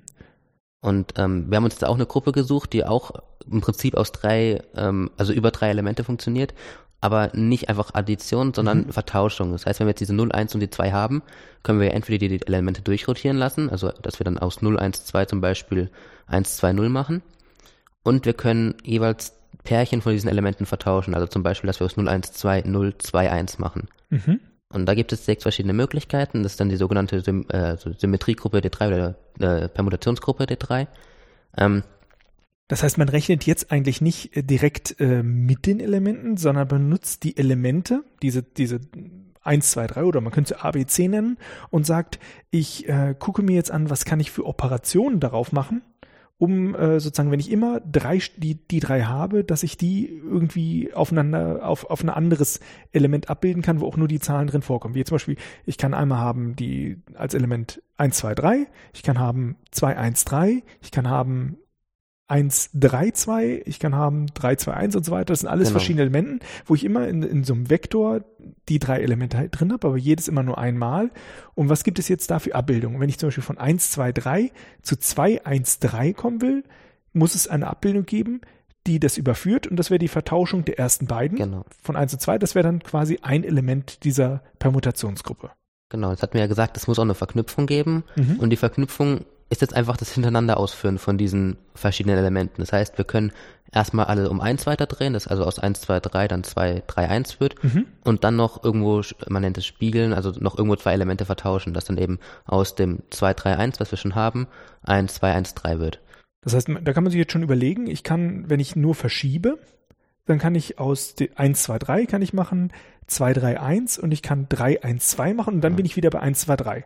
Das heißt, ich kann drei verschiedene ähm, ja, Element, äh, drei verschiedene Elemente quasi nachher wieder erzeugen und dann bin ich wieder beim ursprünglichen. Aber eine, eine Spiegelung oder äh, sozusagen, dass ich zwei vertausche, das passiert nie.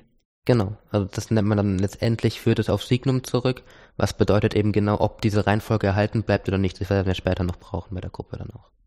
Genau, das heißt, das ist jetzt ähm, sozusagen Permutationsgruppe. Gibt es noch eine andere Art, wie man sich das, oder eine andere Art, wie man so Gruppen erzeugen kann auf drei Elementen? Wir hatten es ja schon als Spiegelung angesprochen. Das liegt daran, dass man sich einfach auch das Dreieck anschauen kann, was man dann eben dreht und spiegelt. Also wenn man ein Dreieck hat und da die Ecken beschriftet und sich quasi merkt, wo welche Ecke steht und jetzt das Dreieck dreht oder spiegelt, was ja dann quasi symmetrisch das gleiche bleibt. Also drehen immer um 120 Grad dann. Genau, um, sodass halt eben wieder das also symmetrisch gleiche. Also in, in, ja. genau, in, äh, was ist jetzt gleich?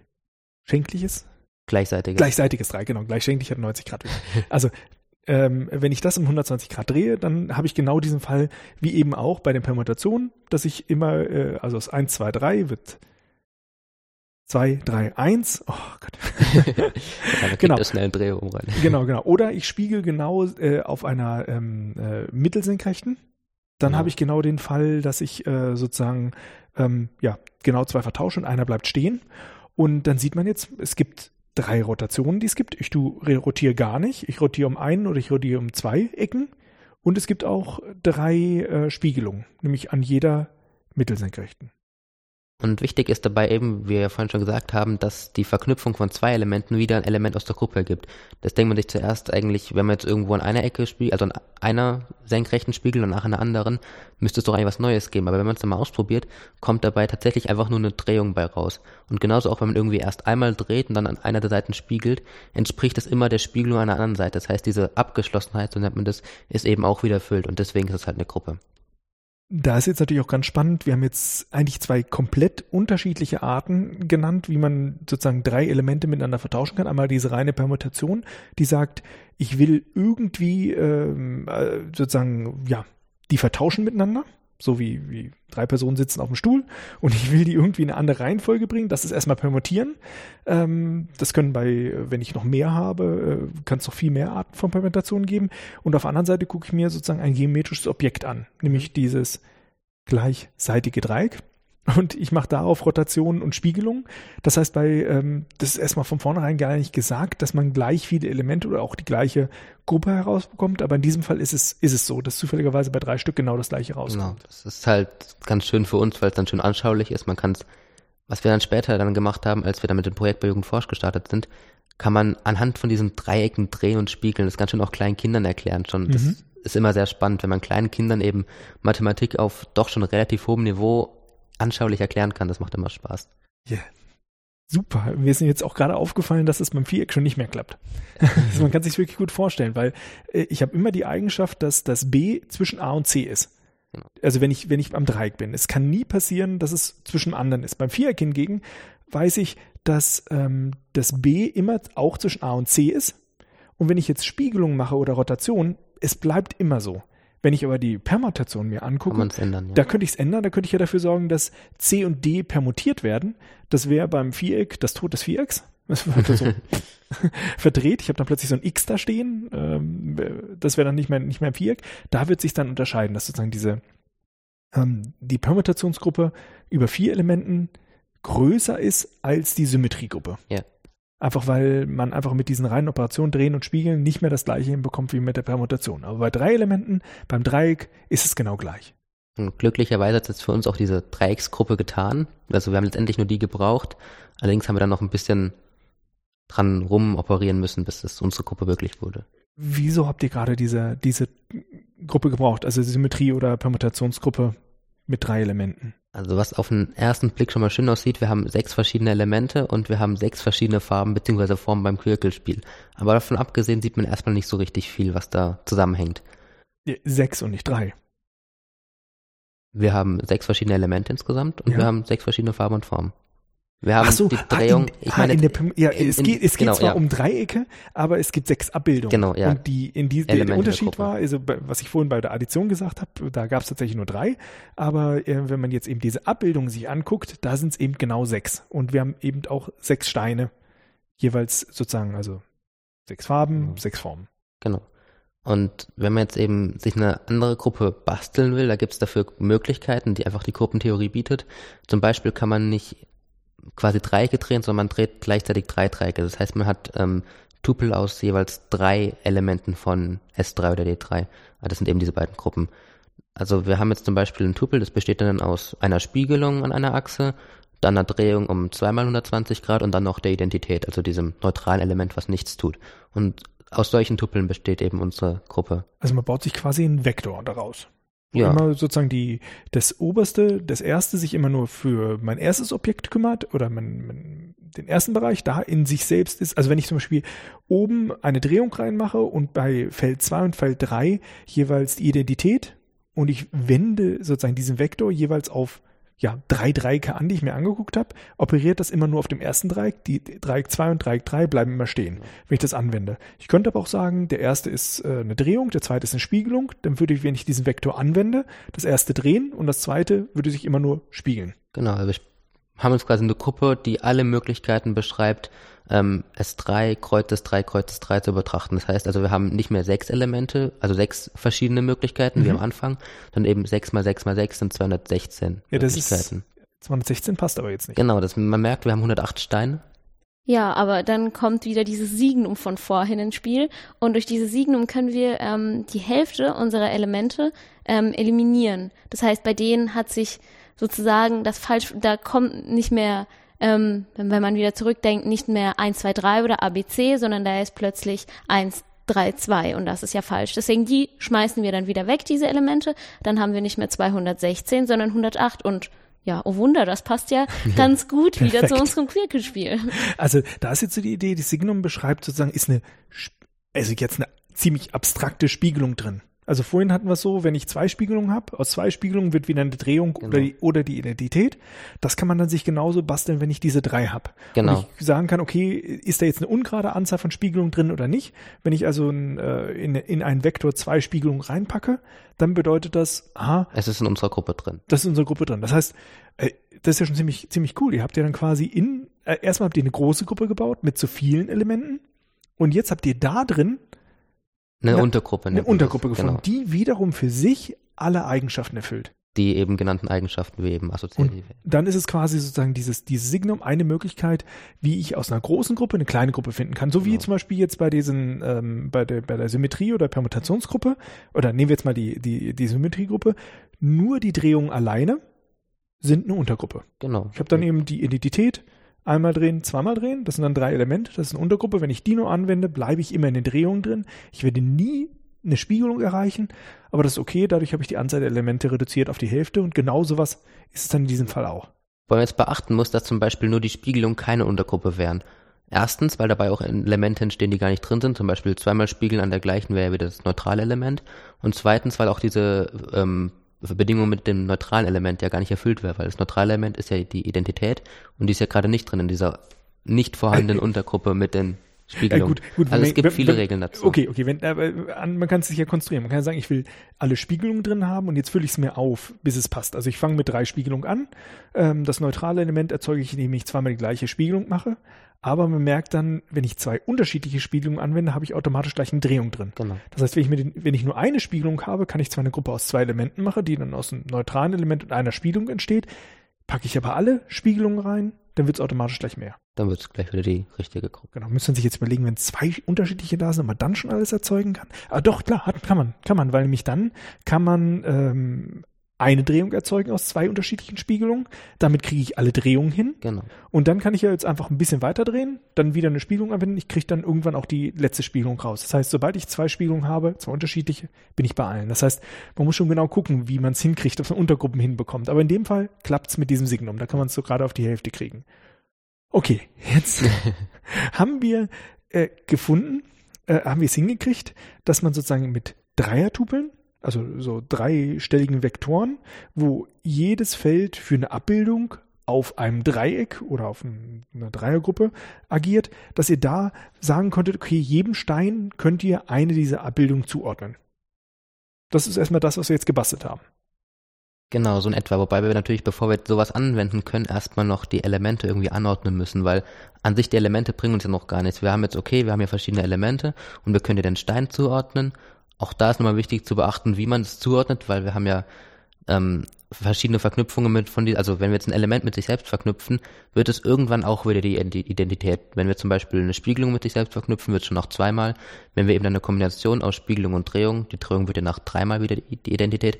Wenn wir jetzt eben eine Kombination davon äh, mit sich selbst verknüpfen, wird es nach sechsmal wieder das ursprüngliche Element. Und genau diese sechs verschiedenen Elemente, die wir dann eben bei einem hoch sich selbst haben, ähm, diese sechs verschiedenen Elemente müssen dann alle die gleiche Farbe quasi kriegen. Also bei den Quirkelsteinen übertragen wieder. Ah, das heißt, jetzt äh, erstmal haben wir sozusagen eine gewisse Struktur in diesen Steinen drin und wir haben eine gewisse Struktur in der Gruppe drin. Also eine Eigenschaft Genau. ist zum Beispiel, wenn ich jetzt äh, ein, ja eine Drehung oder eine jetzt muss ich überlegen. Nee, nee, ich muss es jetzt hinkriegen. Ähm, also gut, fangen wir nochmal an. Also ähm, wir haben 108 Elemente in der Gruppe und wir haben 108 Steine. Jetzt hatten wir erstmal dieses Problem, die Steine haben bestimmte Eigenschaften, wie ich gerade sagte, die müssen irgendwie das eine zum äh, sozusagen zum anderen passen. Ich möchte die Eigenschaft haben, dass ich sechs Steine nebeneinander legen kann. Und dann bin ich wieder zurück. Bei einer Gruppe gibt es sowas auch. Ich kann bei drei Rotationen bin ich wieder zurück an der ursprünglichen Stelle. Da gibt es sowas ähnliches auch. Wenn ich jetzt versuche, sozusagen jedem Stein eine Abbildung zuzuordnen, ist jetzt die Aufgabe, dass diese Eigenschaft, die ich in den Steinen sehe, dass ich nach sechs Mal in eine Richtung wieder zurückkomme, dass ich das irgendwie so zuordne, dass in der Gruppe das auch passt. Und nicht nur zufällig irgendeine Gruppe, die Gruppe, die ihr euch jetzt gerade konstruiert habt, wo ihr zufälligerweise auf die gleiche Anzahl gekommen ist, wo die Gruppe irgendwelche verrückten Eigenschaften hat. Das hat er wohl nicht. Jetzt erzählt mir noch, dass es auch noch geklappt hat. Hat's tatsächlich.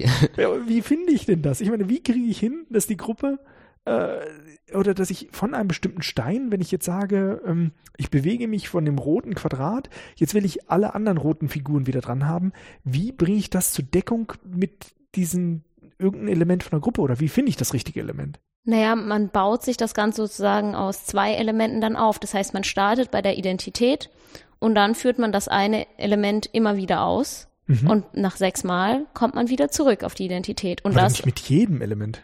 Man, also muss sich, man, man muss sich eben zwei Elemente suchen, die passen. Also es gibt viele Kombinationen, die passen. Das heißt, man kann sich nicht willkürlich, aber mit bisschen Nachdenken kann man sie finden. Aber wenn man jetzt zum Beispiel ein Element nimmt, was, äh, also wenn man sagt, es nach links gehen soll quasi das Element sein, was einfach nur in allen dreien eine, Spie eine Drehung hat, wäre in der Gruppe drin, da ist man ja nach zweimal wieder an dem ursprünglichen Element. Das heißt, das kann auf jeden Fall nicht klappen. Jetzt ist mir gerade ein eine, ein Licht aufgegangen. ich habe es endlich kapiert. Das heißt, man muss auf jeden Fall ein Element nehmen in die beiden Richtungen jeweils, die sowohl eine, Spie also die auf jeden Fall eine Spiegelung enthalten und auch eine Drehung. Und weil ein Element, was nur eine Spiegelung enthält, ja in unserer Untergruppe gar nicht drin ist, muss es also ein Element sein mit zwei Spiegelungen. Weil sonst das Signum nicht passt. Genau. Perfekt. und äh, einer Drehung irgendwo drin. Und wenn man so ein Element jetzt mit sich selbst ähm, kombiniert, kommt man eben darauf, dass es nach genau sechsmal Ausführen wieder das ursprüngliche Element genau. gibt. Nach dreimal hat sich dieses erste Dreieck einmal komplett gedreht. Genau. Aber das zweite Dreieck ist einmal zu viel gespiegelt. Genau.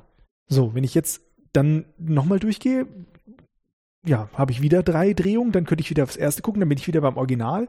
Und dann ist das zweite nach insgesamt sechsmal spiegeln wieder beim Ursprung.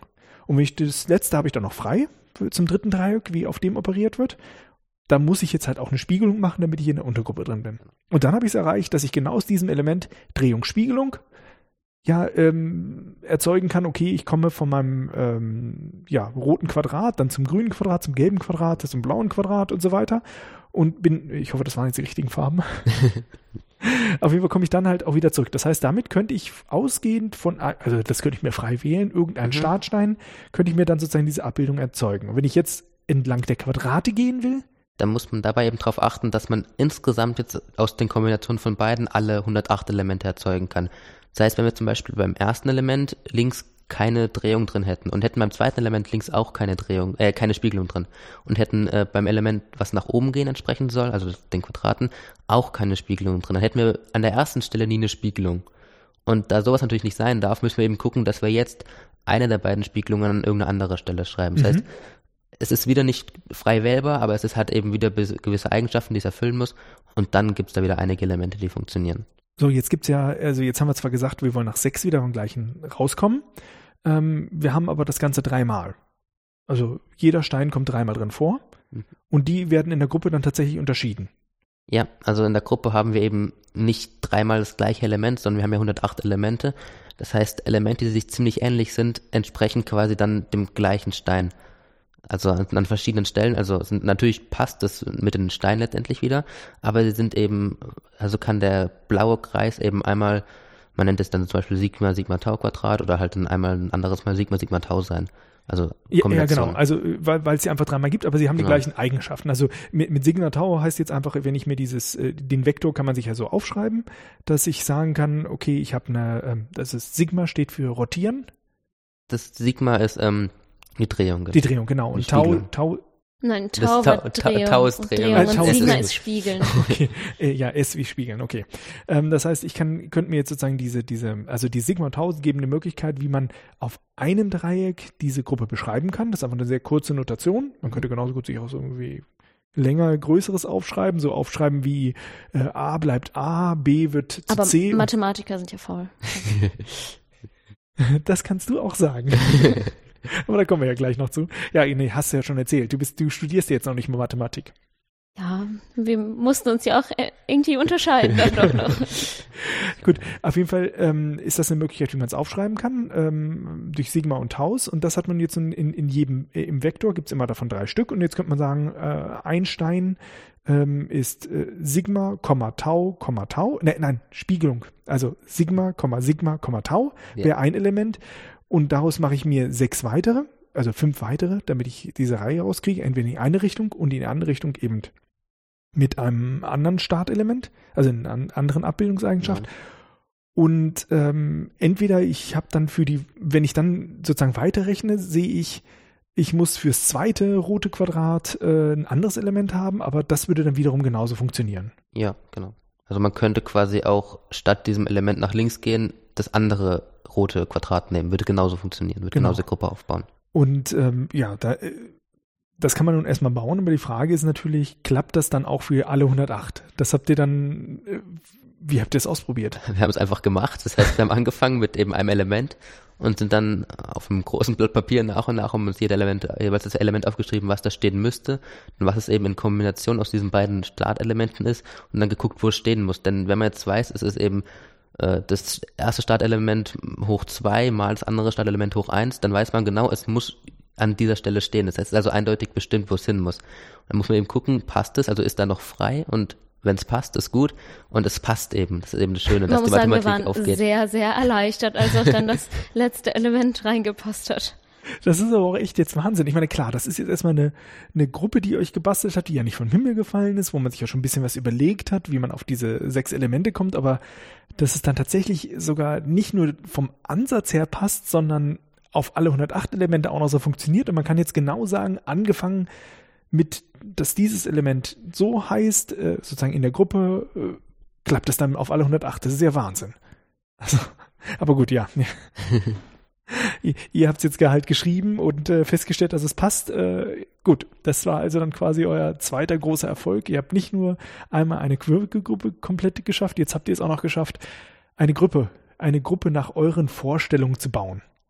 Und wenn man das Ganze dann miteinander kombiniert sozusagen und jetzt haben wir die Steine den Elementen zugeordnet und jetzt ordnen wir sie nebeneinander an und jetzt verkleben wir wieder das Ganze in Gedanken miteinander oder wir nehmen auch einfach die Formel, zählen Ecken, Flächen und Kanten und so weiter, dann haben wir unsere endgültige Quirkelfläche eigentlich raus. Das ist dann nicht nur eine Fläche, auf der wir alle 108 Steine nach den Regeln auslegen können, dass jeder Stein vier Nachbarn hat äh, und das nach den Quirkelregeln ist, sondern wir haben eine Fläche, auf der jeder Stein vier Nachbarn hat, aber das Ganze auch noch super symmetrisch und mathematisch ist. Das heißt, ihr habt rausbekommen, es gab nicht nur eine einzige Lösung, das zu bauen, das war eben auf Basis Ja. dieser Treppen, sondern es gibt noch mehr Lösungen. Und diese Lösung, ja, wieso sieht die jetzt anders aus als eure ur- ursprüngliche? Weil ihr habt doch immer noch die gleiche Regel, ähm, an, an Rot liegt immer Rot dran und an Quadrat liegt immer Quadrat dran. Wieso ist das nicht genau das gleiche dann? Und wir haben jetzt ja, also wenn wir uns die Ecken anschauen zum Beispiel, da hatten wir davor eben diese verschiedenen Ecken. Und jetzt haben wir an jeder Ecke genau zwölf Steine. Das heißt, es, sie unterscheiden sich auf jeden Fall, aber das heißt ja nicht, dass die Regeln von dem ursprünglichen Quirkelspiel verletzt werden müssen. Das heißt, wir haben unterschiedliche Eigenschaften, es sind ja auch unterschiedliche Flächen, auf denen aber jetzt zufälligerweise auch diese Quirkelregeln gelten. Jetzt kann man sich natürlich zwei verschiedene Fragen stellen. Zum einen nach der perfekten Symmetrie quasi, die haben wir jetzt eben bei dieser Sphäre mit den 37 Henkeln, die wir jetzt eben gerade eben gebastelt haben. Moment, ihr habt eine Sphäre mit 37 Henkeln Ja, gebastelt. das klingt viel, aber es ist ja eigentlich, es ist der Viel? Schritt, der, der Schritt von 0 auf 1 ist ja eigentlich viel größer als der von irgendwie dann noch höher. Also Also, du sagst jetzt gerade, es ist komplizierter, von einer Kugel auf einen Torus zu kommen, als von einem, eine Tasse mit fünf Henkeln, was jetzt auch noch vielleicht mal ganz praktisch ist zum Reinfassen, zu, äh, ich meine, wer hat 36, 37 oder 36? 37. 37 Und Finger. da hatten wir wirklich sehr viel Glück, dass wir auch diese Formel benutzen können, denn eine Fläche mit 37 Henkeln zu basteln wäre ganz schön verrückt. es geht ja nicht unbedingt darum, sich jetzt diese Fläche genau vorzustellen und die Quirkelsteine drauf zu malen. Es geht eben darum, einfach der Schritt, den das erste Loch reinzumachen, quasi ist natürlich ein viel größerer, als dann irgendwie halt noch ein Loch dazuzufügen. Aber das ähm, Wichtige ist eben, wir haben jetzt hier perfekte Symmetrie drauf. Und davor hatten wir ein relativ kleines Geschlecht und da ist eben quasi diese Abwägung, ob wir erstens jetzt das kleinste mögliche Geschlecht haben bei perfekter Symmetrie und zweitens, ob wir davor äh, das kleinstmögliche überhaupt Geschlecht hatten. Und diese beiden Fragen die sind eben auch noch interessant auf jeden Fall. Aber jetzt müsst ihr mir trotzdem nochmal erklären, warum unterscheidet sich das ursprüngliche, äh, eure ursprüngliche Lösung von der jetzigen Lösung? Ich meine, was ist da anders? Was habt ihr für einen neuen Freiheitsgrad oder welchen Freiheitsgrad habt ihr nicht genug genutzt, um zu so einer symmetrischen Lösung zu kommen? Wir hatten ja davor ähm, viele Steine auf dem gleichen Henkel. Und jetzt hat quasi nicht jeder Stein seinen eigenen Henkel, aber es ist eben so, dass ähm, jeder Stein gleich aussieht. Also wenn man jetzt die Steine darauf malen würde, würde jeder die gleiche Form haben, was davor eben nicht der Fall war. Und so hat eben jetzt jeder Stein, sieht eben anders aus natürlich, aber es ist trotzdem eine Lösung für das Problem, aber halt eben eine andere, weil eben die Steine ganz anders aussehen und weil es andere Ecken gibt und so. Weil die auch eine andere Reihenfolge haben. Also zum Beispiel ist jetzt festgelegt, ähm, auf Quadrat kommt Kreis, kommt Dreieck und ich meine, allein wenn ich mir überlege, wie viele Möglichkeiten habe ich, Kreis, Quadrat, Dreieck, irgendwas aneinander zu setzen, ist jetzt einfach eine andere Reihenfolge. was wir dabei gemerkt haben ist, also als wir es dann nachgelegt haben, quasi die Fläche aus der Gruppentheorie, dass es sogar tatsächlich noch verschiedene Möglichkeiten gibt, es zu füllen. Also man es ist nicht zwangsläufig festgelegt. Wir können, ähm, wir haben mal angefangen quasi, einfach was auszulegen, haben dann gemerkt, jetzt haben wir eigentlich die Möglichkeit, entweder wir legen jetzt hier was Orangenes dran, dann müssen wir halt immer Orange dran legen, wenn es passt, oder wir legen jetzt hier was Blaues dran. Das würde beides gehen. Das heißt, es gibt manchmal verschiedene Möglichkeiten, ähm, was zu legen. Allerdings ist dann eben trotzdem ab quasi den ersten sechs Elementen immer alles fest. Das heißt, der Unterschied ist, vorher habt ihr da, wo ihr viele Freiheiten habt, einfach irgendwas festgelegt und gesagt, ich mache das jetzt.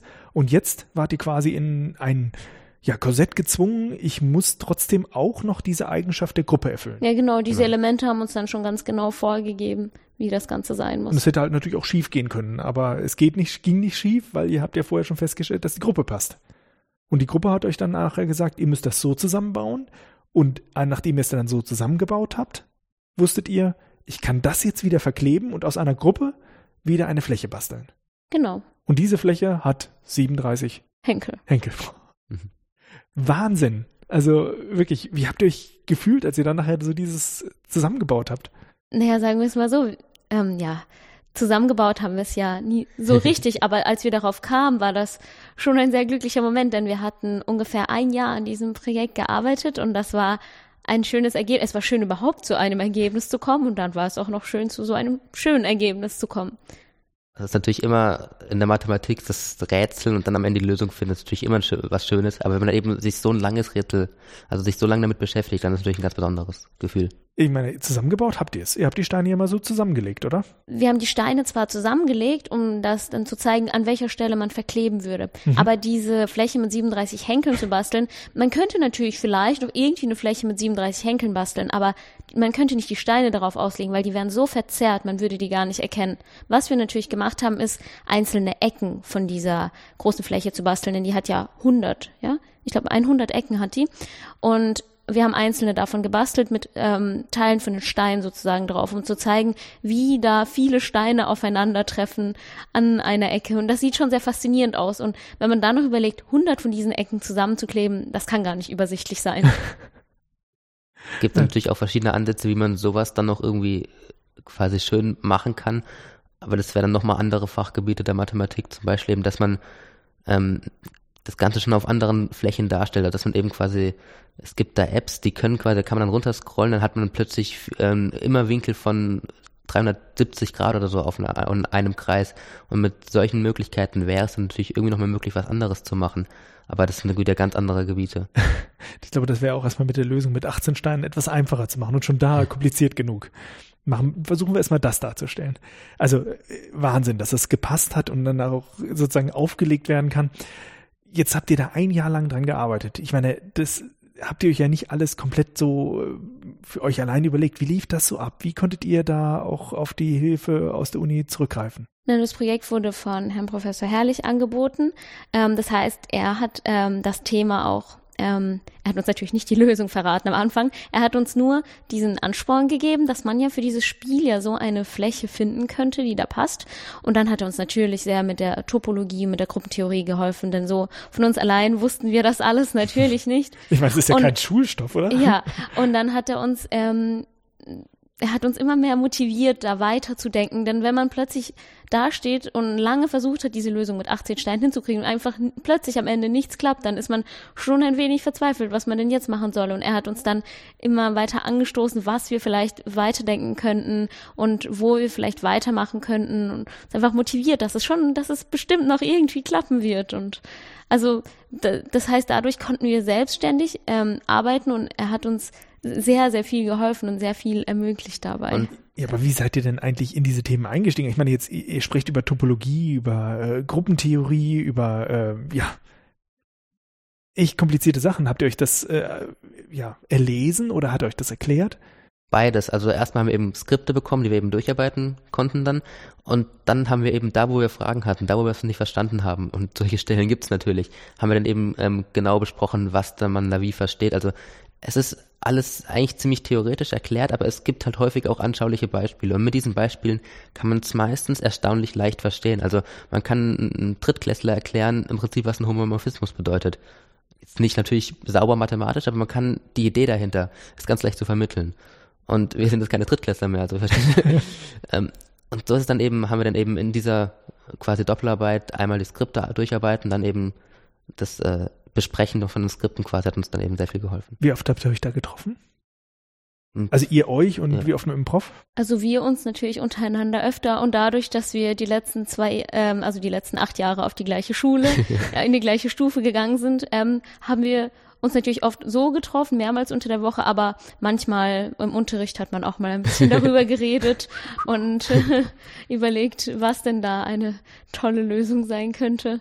Also das, kann man gar nicht so gut zählen, wie oft wir darüber geredet und haben und uns getroffen haben. Aber ähm, an die Uni sind wir, ich denke, alle zwei Wochen Ja, also waren in wir der da. Ja. Schulzeit oder so alle zwei Wochen, dann halt, wenn mal Ferien waren, waren mal Ferien. Äh, ja, also ich meine, ihr habt ja euer Abitur geschafft, sonst würdet ihr ja jetzt nicht studieren. Das heißt, dann in diesen Treffen, da ging es dann immer darum, ja, wie weit seid ihr gekommen, was hat gut geklappt? Genau. Genau, oder was halt sind eine- so Fragen, Mhm, wo mhm. könnte man hier weiterdenken? Ja. Und was war jetzt für euch irgendwie, ja, unerwartet? Was, womit habt ihr überhaupt nicht gerechnet? Also was jetzt vielleicht schon ein bisschen in eine andere Richtung geht als das, was jetzt man hier denkt, ähm, wie extrem schön und wie viel Spaß es macht, kleinen Kindern sowas zu, weiterzubringen. Also Leuten, von denen man meint, die können eigentlich sowas gar nicht verstehen. Wenn man so jemanden es schafft, irgendwie ein Aha-Erlebnis rauszulocken, das macht total Spaß. Also wenn man irgendwie Kinder da versucht, so ein bisschen diese Homomorphismen zu erklären und dann sie fragt, welches Geschlecht können jetzt diese Brezel haben. Wenn dann von einem Fünfjährigen drei kommt, dann freut man sich einfach extrem. Also Das muss man sagen, wir mussten bei Jugend forscht ganz oft und ganz viel und ganz, ganz verschiedenen Leuten unser Projekt vorstellen. Und da war, da waren Professoren dabei, aber da waren auch ganz kleine Kinder dabei, die total freu, ähm, sich total gefreut haben, an unserem Stand zu stehen, weil da ja Spielsteine rumlagen und Brezeln. Also Salzbrezeln. Okay, Moment, jetzt, jetzt waren wir ja eben gerade noch bei diesem Hector-Seminar. Jetzt seid ihr bei Jugend forscht. Wie seid ihr denn da reingerutscht? Ja, das Hector-Seminar ist ganz bekannt dafür, seine Mitglieder für alles zu motivieren und vor allem für naturwissenschaftliche Wettbewerbe. Und nachdem wir dieses Projekt abgeschlossen hatten, ähm, hat unsere Kursleiterin gemeint, ja, wieso nehmt ihr nicht mal an Jugendforsch teil? Und ja, sie hat so uns so lange darum gebeten, dass wir dann dachten, machen wir es mal. Und ich, wir kannten Jugendforscht auch gar nicht so gut. Wir kannten Also eher Namen, aber das war's dann wir kannten eigentlich. eher die Mathewettbewerbe, Landeswettbewerb und den Bundeswettbewerb. Und dann haben wir mal am äh, Regionalwettbewerb äh, von Jugendforsch teilgenommen und das Wie lief das ab? Ich meine, habt ihr euch dann da angemeldet oder wurdet ihr angemeldet und was habt ihr hingeschickt? Es ist so, bei Jugend forscht gibt man eben weit im Voraus eine Doku ab, die halt maximal 15 Seiten umfassen darf. Und dann gibt es den Wettbewerbstag. Also später bei den höheren Wettbewerben gibt es noch mehrere Wettbewerbstage. Aber am Anfang gibt es eben diesen einen Wettbewerbstag und da stellt man dann sein Projekt Juroren vor in eben Viertelstunde Vortrag oder so. Das wird dann auch später nochmal verschoben. Ähm, und dann ist eben eine, das wird der bewertete Teil sein, also diese Dokumentation, dazu noch ein Plakat, was man natürlich macht, zu der ähm, Präsentation eben der Doku. Und nach dieser ähm, bewerteten äh, durch, Durchgängen gibt's halt noch den Öffentlichkeitsteil. Da kommen dann eben alle anderen. Also wir hatten Schulgruppen da, viele, die eben dann zu dem Spielstand kommen. ähm, wir hatten aber halt auch eben Leute, die wirklich fachlich topfit waren in dem Thema. Da kann man natürlich dann auf ganz anderem Niveau das Ganze erklären. Es war dann so eine Art Messe, wo dann alle, die bei Jugendforsch mitgemacht haben, an einem Tag zusammengekommen sind und äh, ihr standet dann dort an einem Stand und habt ähm, vorgestellt, was ihr Genau. gemacht habt, eben mit, mit den Brezeln und äh, den Spielsteinen. Genau, so kann man sich's vorstellen. Und das war dann zuerst der Regionalwettbewerb. Ähm, dann hatten wir das ähm, Ja, Glück. ich meine, wie wird, äh, gibt's da irgendwann eine Entscheidung oder was? was genau, die daraus? Jury berät sich dann und ähm, Und die geht dann auch rum. Genau, die Genau. Jury, der stellt man das Ganze in seinen Vorträgen vor. Ähm, und die Jury setzt sich dann zusammen und wählt die ähm, Projekte aus, die sie am besten findet, um sie sozusagen weiter in den Landeswettbewerb zu schicken. Das heißt, dieses, ähm, diese Messe, die ist dann vor den Vorträgen. Also erst kommt eine Messe und dann macht ihr Vorträge. N- Ja, also gleichzeitig. Ähm, während der Messe geht die Jury rum, weil die kann ja nicht bei allen gleichzeitig sein. Und währenddessen hat man dann kurz Zeit und stellt der Jury sein Projekt vor. Ach, das macht ihr dann direkt am Stand oder haben Genau, Genau, direkt am am Stand, Stand. direkt so, mit seinen, ah, okay. mit seinen äh, bei, mit seinen Spielsteinen und Äh, Salzbrezeln. Die Habt Jury, ihr es vorher überlegt, so wer was sagt? Ja, klar, das muss man schon durchsprechen davor. Das ist halt so, die Jury hat die Doku, das heißt, die ist super eingearbeitet, weiß genau, das heißt, da macht man dann einen Vortrag quasi auf höchstmöglichem Niveau mehr oder weniger. Und dann später, wenn eben die Jury komplett durchgegangen ist, dann wird halt eben laut im Saal, da kommen die ganzen anderen Leute rein. Also es kann wirklich jeder kommen, man kann einfach vorbeikommen und reingehen. Ja, wo war das dann? Die erste Runde war in Pforzheim Genau, in Pforzheim. und da war dann halt eben die Umgebung von Pforzheim im Großen und Ganzen da bis Karlsruhe eben. Und dann Moment, die erste Runde. Das heißt, das lief ganz gut bei euch. Es lief, äh, ja, so wir sind da hingegangen mit der Einstellung, wir machen jetzt mal mit, damit man es halt mal mitnimmt und gucken, was passiert. Das ist bestimmt eine coole Erfahrung mal. Und dann war es überraschend bei dieser Siegerehrung, dass ähm, Man muss sagen, wir saßen in der letzten Reihe, ohne irgendetwas So zu ungefähr. erwarten. Ich meine, ihr seid ja als Mathematiker gekommen. Was gab es denn da sonst an Sachen, die da vorgestellt wurden? Wahrscheinlich auch so ganz explosive Sachen, oder? Ja, aber die Kategorien werden einzeln bewertet. Also es gibt Okay. einen Mathe-Sieger, einen äh, Bio-Sieger und so weiter. Und man sitzt eben dann diese, ähm, in der Siegerehrung drin und dann werden die Projekte immer weniger von der eigenen Kategorie und irgendwann fehlt nur noch eins und man ist schon beim ersten Platz und dann denkt man sich, Moment, da fehlt doch noch ein Projekt und das ist unseres und das Und war ein ja. ziemlich cooles Gefühl. Wir haben uns echt gefreut, als wir dann ein, den ersten Preis im Regionalwettbewerb gewonnen haben. Wahnsinn. Was, also, gab's da auch, da gab es ja dann auch andere mathematische Projekte. Hat euch eins da besonders gut gefallen noch? Viele, also es gab zum Beispiel ein Projekt, was so eine E-Learning-Plattform Mhm. gebaut hat, was quasi ähm, so eine Art, ja, was eben in allen Bereichen hilft. Also es fängt an bei so einfachen Sachen wie Vokabeln lernen quasi, geht aber halt eben auch zu Erklärvideos und alles, was eben alles zu, auf einmal zur Verfügung stellt. Und Dazu muss man Projekte- sagen, Mathematik und Informatik gehört zum selben Ah, okay. Fachbereich Ja, der okay, ja. Genau, also es gibt viele coole Projekte. Ähm, wir hatten das Glück, weil jetzt halt eben Jubiläumsjahr ja war von Jugendforsch, dass es ähm, häufig auch noch irgendwelche Sondersiege gab. Und dieses andere coole Projekt zum Beispiel kam auch weiter. Also Mhm, mhm. da haben wir dann ziemlich gefreut für die, dass die auch. Ja, nee, ich meine, es ist ein Wettbewerb hat's an sich. Ich meine, dass immer auch äh, irgendjemand gewinnen muss, auch wenn sozusagen sehr, sehr viele Projekte da sind. Aber da haben wir jetzt ja auch die Gelegenheit, einmal zu sagen, wenn euch was besonders gut gefallen hat. Aber gut, das war Pforzheim. Das war Ja. sozusagen die Regionalrunde. Ja, dann ging es weiter auf Landesebene, wo dann ähm, alle Regionalsieger aus Baden-Württemberg zusammenkamen. Mhm. Das war in Stuttgart. Dann drei Tage lang wurde das alles vorgestellt, besprochen. Und da muss man sagen, wir haben uns richtig gefreut, daran teilnehmen zu können. Es war eine tolle Erfahrung und ähm, direkt bevor die Preise verkündet wurden. Moment, mit drei Tage, was habt ihr denn da drei Tage gemacht? Ihr habt doch nicht drei Tage eine Oh, es, Messe gab, gehabt. es gab viele Jurys, doch, eigentlich also fast drei es Tage. war ein Tag lang, war einfach den ganzen Tag halt Jurierung. Dann war ein Tag lang Öffentlichkeitsbesuch und der erste Tag war quasi Aufbau und halt Leute kennenlernen und Ach so, und jetzt bei diesem Öffentlichkeitsbesuch, da war es dann ganz oft so, dass ganz viele Kinder auch gekommen sind und sich Ja, das also- und angeguckt haben. gefragt haben, was ist das? Ja, also da kamen wirklich viele verschiedene Leute. Also es kam, was ich auch extrem schön finde, ist, dass ähm, Preisträger von alten Jugendforschwettbewerben wieder kamen und so. Also da hat man echt viele Leute getroffen und viel verschieden erklären können. und So. Das war Ja, das war auf jeden Fall der Landeswettbewerb und ähm, das ist eine coole Geschichte, die mögen wir beide.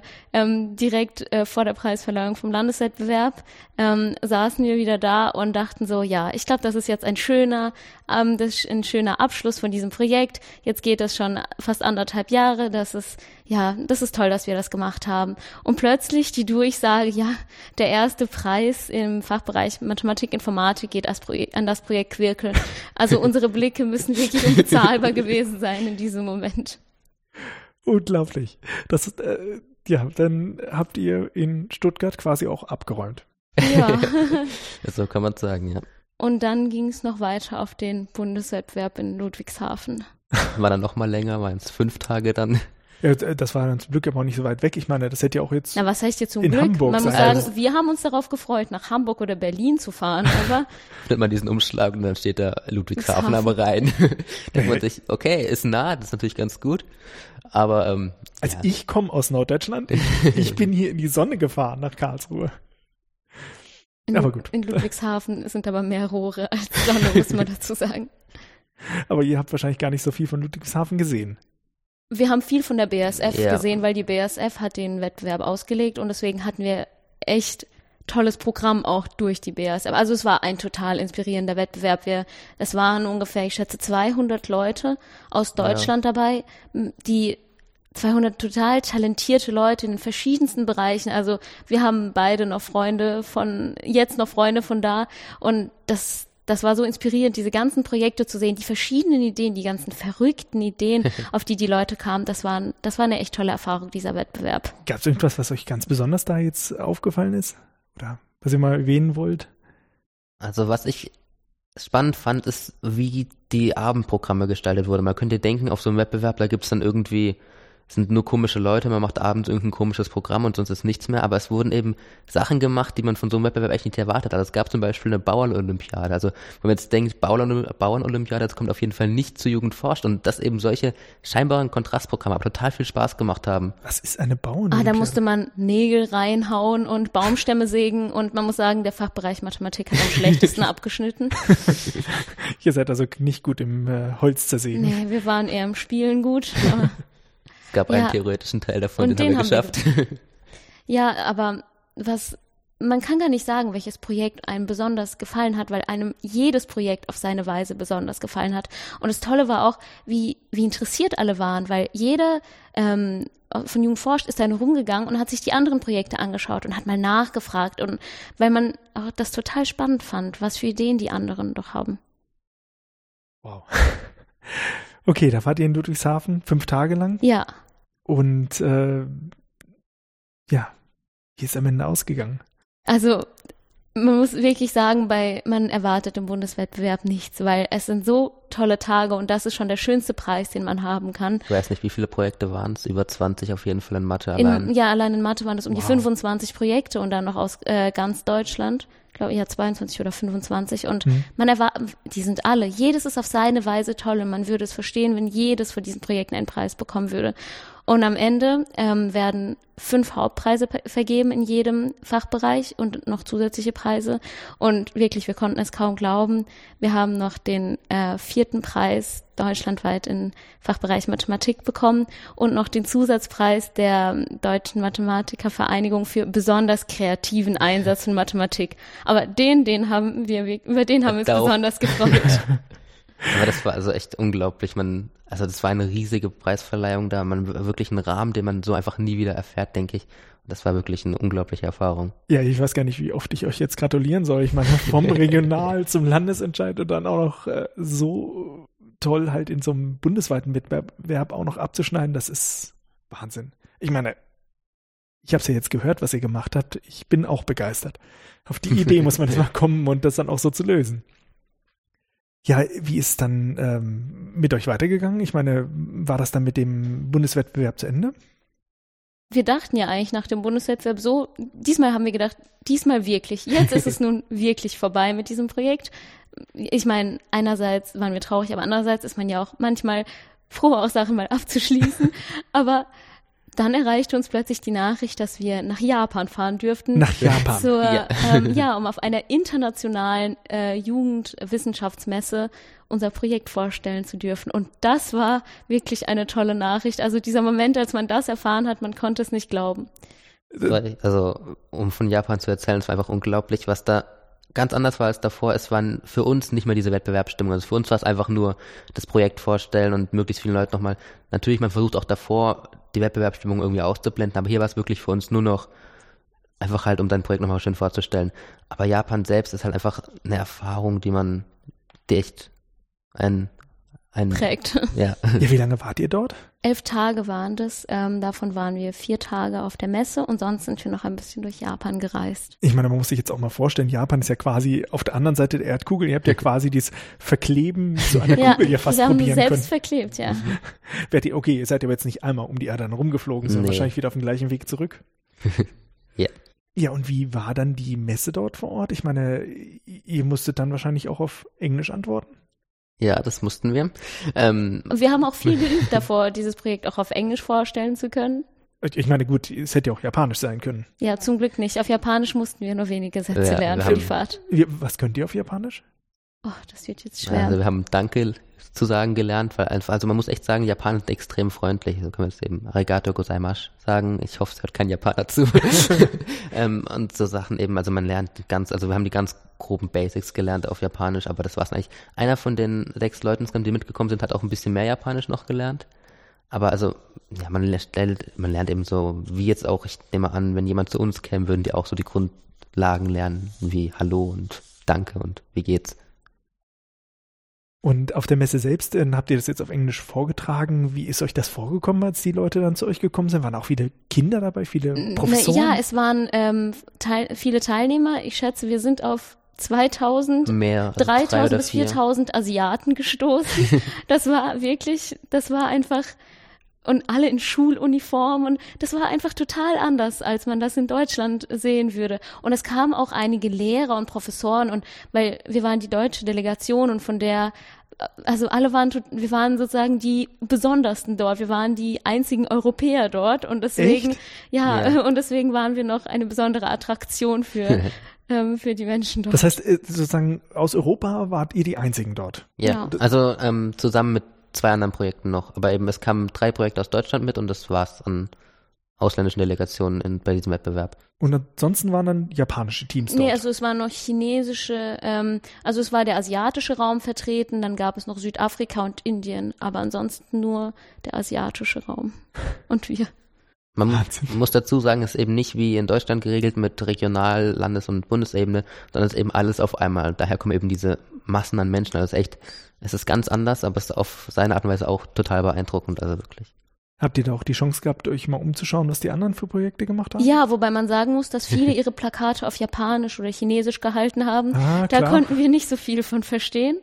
Aber klar, wir haben auch mit sehr vielen Leuten dort sprechen konnten, äh, sprechen können von den verschiedensten Nationalitäten und das war sehr, sehr spannend und ein toller, wirklich interkultureller Austausch. Wobei man gar nicht so oft Zeit hatte, weil einfach der Ansturm immer so groß war in das eigene Projekt, dass man durchgehend eigentlich erklären musste irgendwas. Ja, ja. Aber man hat natürlich dann einfach mal Zeit genommen. Wir waren ja zu zweit zum Glück und konnten dann bisschen auch austauschen. Ja, und ihr habt auch wieder Brezeln mitgenommen. Wir haben auch wieder Brezeln mitgenommen. Das Vor allem Japaner die gar nicht. kennen keine Brezeln. Ja, die haben sich sagen. besonders gefreut über sowas. Ja, habt ihr dann die kleinen mitgenommen oder auch große Brezeln? Kleine, also, also Salzbrezeln. Ja, ja. Ich meine, das ist ja auch ein quasi ein Exportschlager, den ihr da auch kauft, lokale Brezeln. Ja, ich bin vollkommen baff, was ihr damit alles jetzt erlebt habt. Ich meine, das Projekt für sich ist schon mal irre, weil das sozusagen diese Spielsteine verbindet mit Mathematik, mit Topologie, mit Algebra. Ich meine, das ist ja jetzt eine ganz andere Mathematik, wie ihr sie aus der Schule kennengelernt habt. Sie ist natürlich anders, aber auf ihre Art und Weise ist sie eigentlich mindestens genauso gut verständlich. Und das ist gerade das Schöne dran, dass man eben wir wollten auch eben so zeigen, jetzt mit dem Spiel und der Mathematik, dass das eben zusammengehört. Also was, ja, man kennt ja viele Schüler, die mit der Einstellung sind, oh, Mathe ist blöd, das muss ich irgendwie machen halt. Und um genau dagegen quasi, jetzt nicht groß dagegen zu wirken, aber halt eben um zu zeigen, dass es auch anders geht, fasst das Projekt, finde ich, ziemlich gut. Ich bin sprachlos und äh, möchte mich ganz, ganz herzlich für euch bedanken, dass ihr mir das alles so toll erzählen konntet und möchte euch auch nochmal ganz, ganz herzlich dafür äh, beglückwünschen, was ihr daraus gemacht habt und was für ein tolles Ergebnis ihr erhalten habt. Und danke, danke. von uns, dass genau. wir auch hier, hier dran teilnehmen durften. gerne, gerne.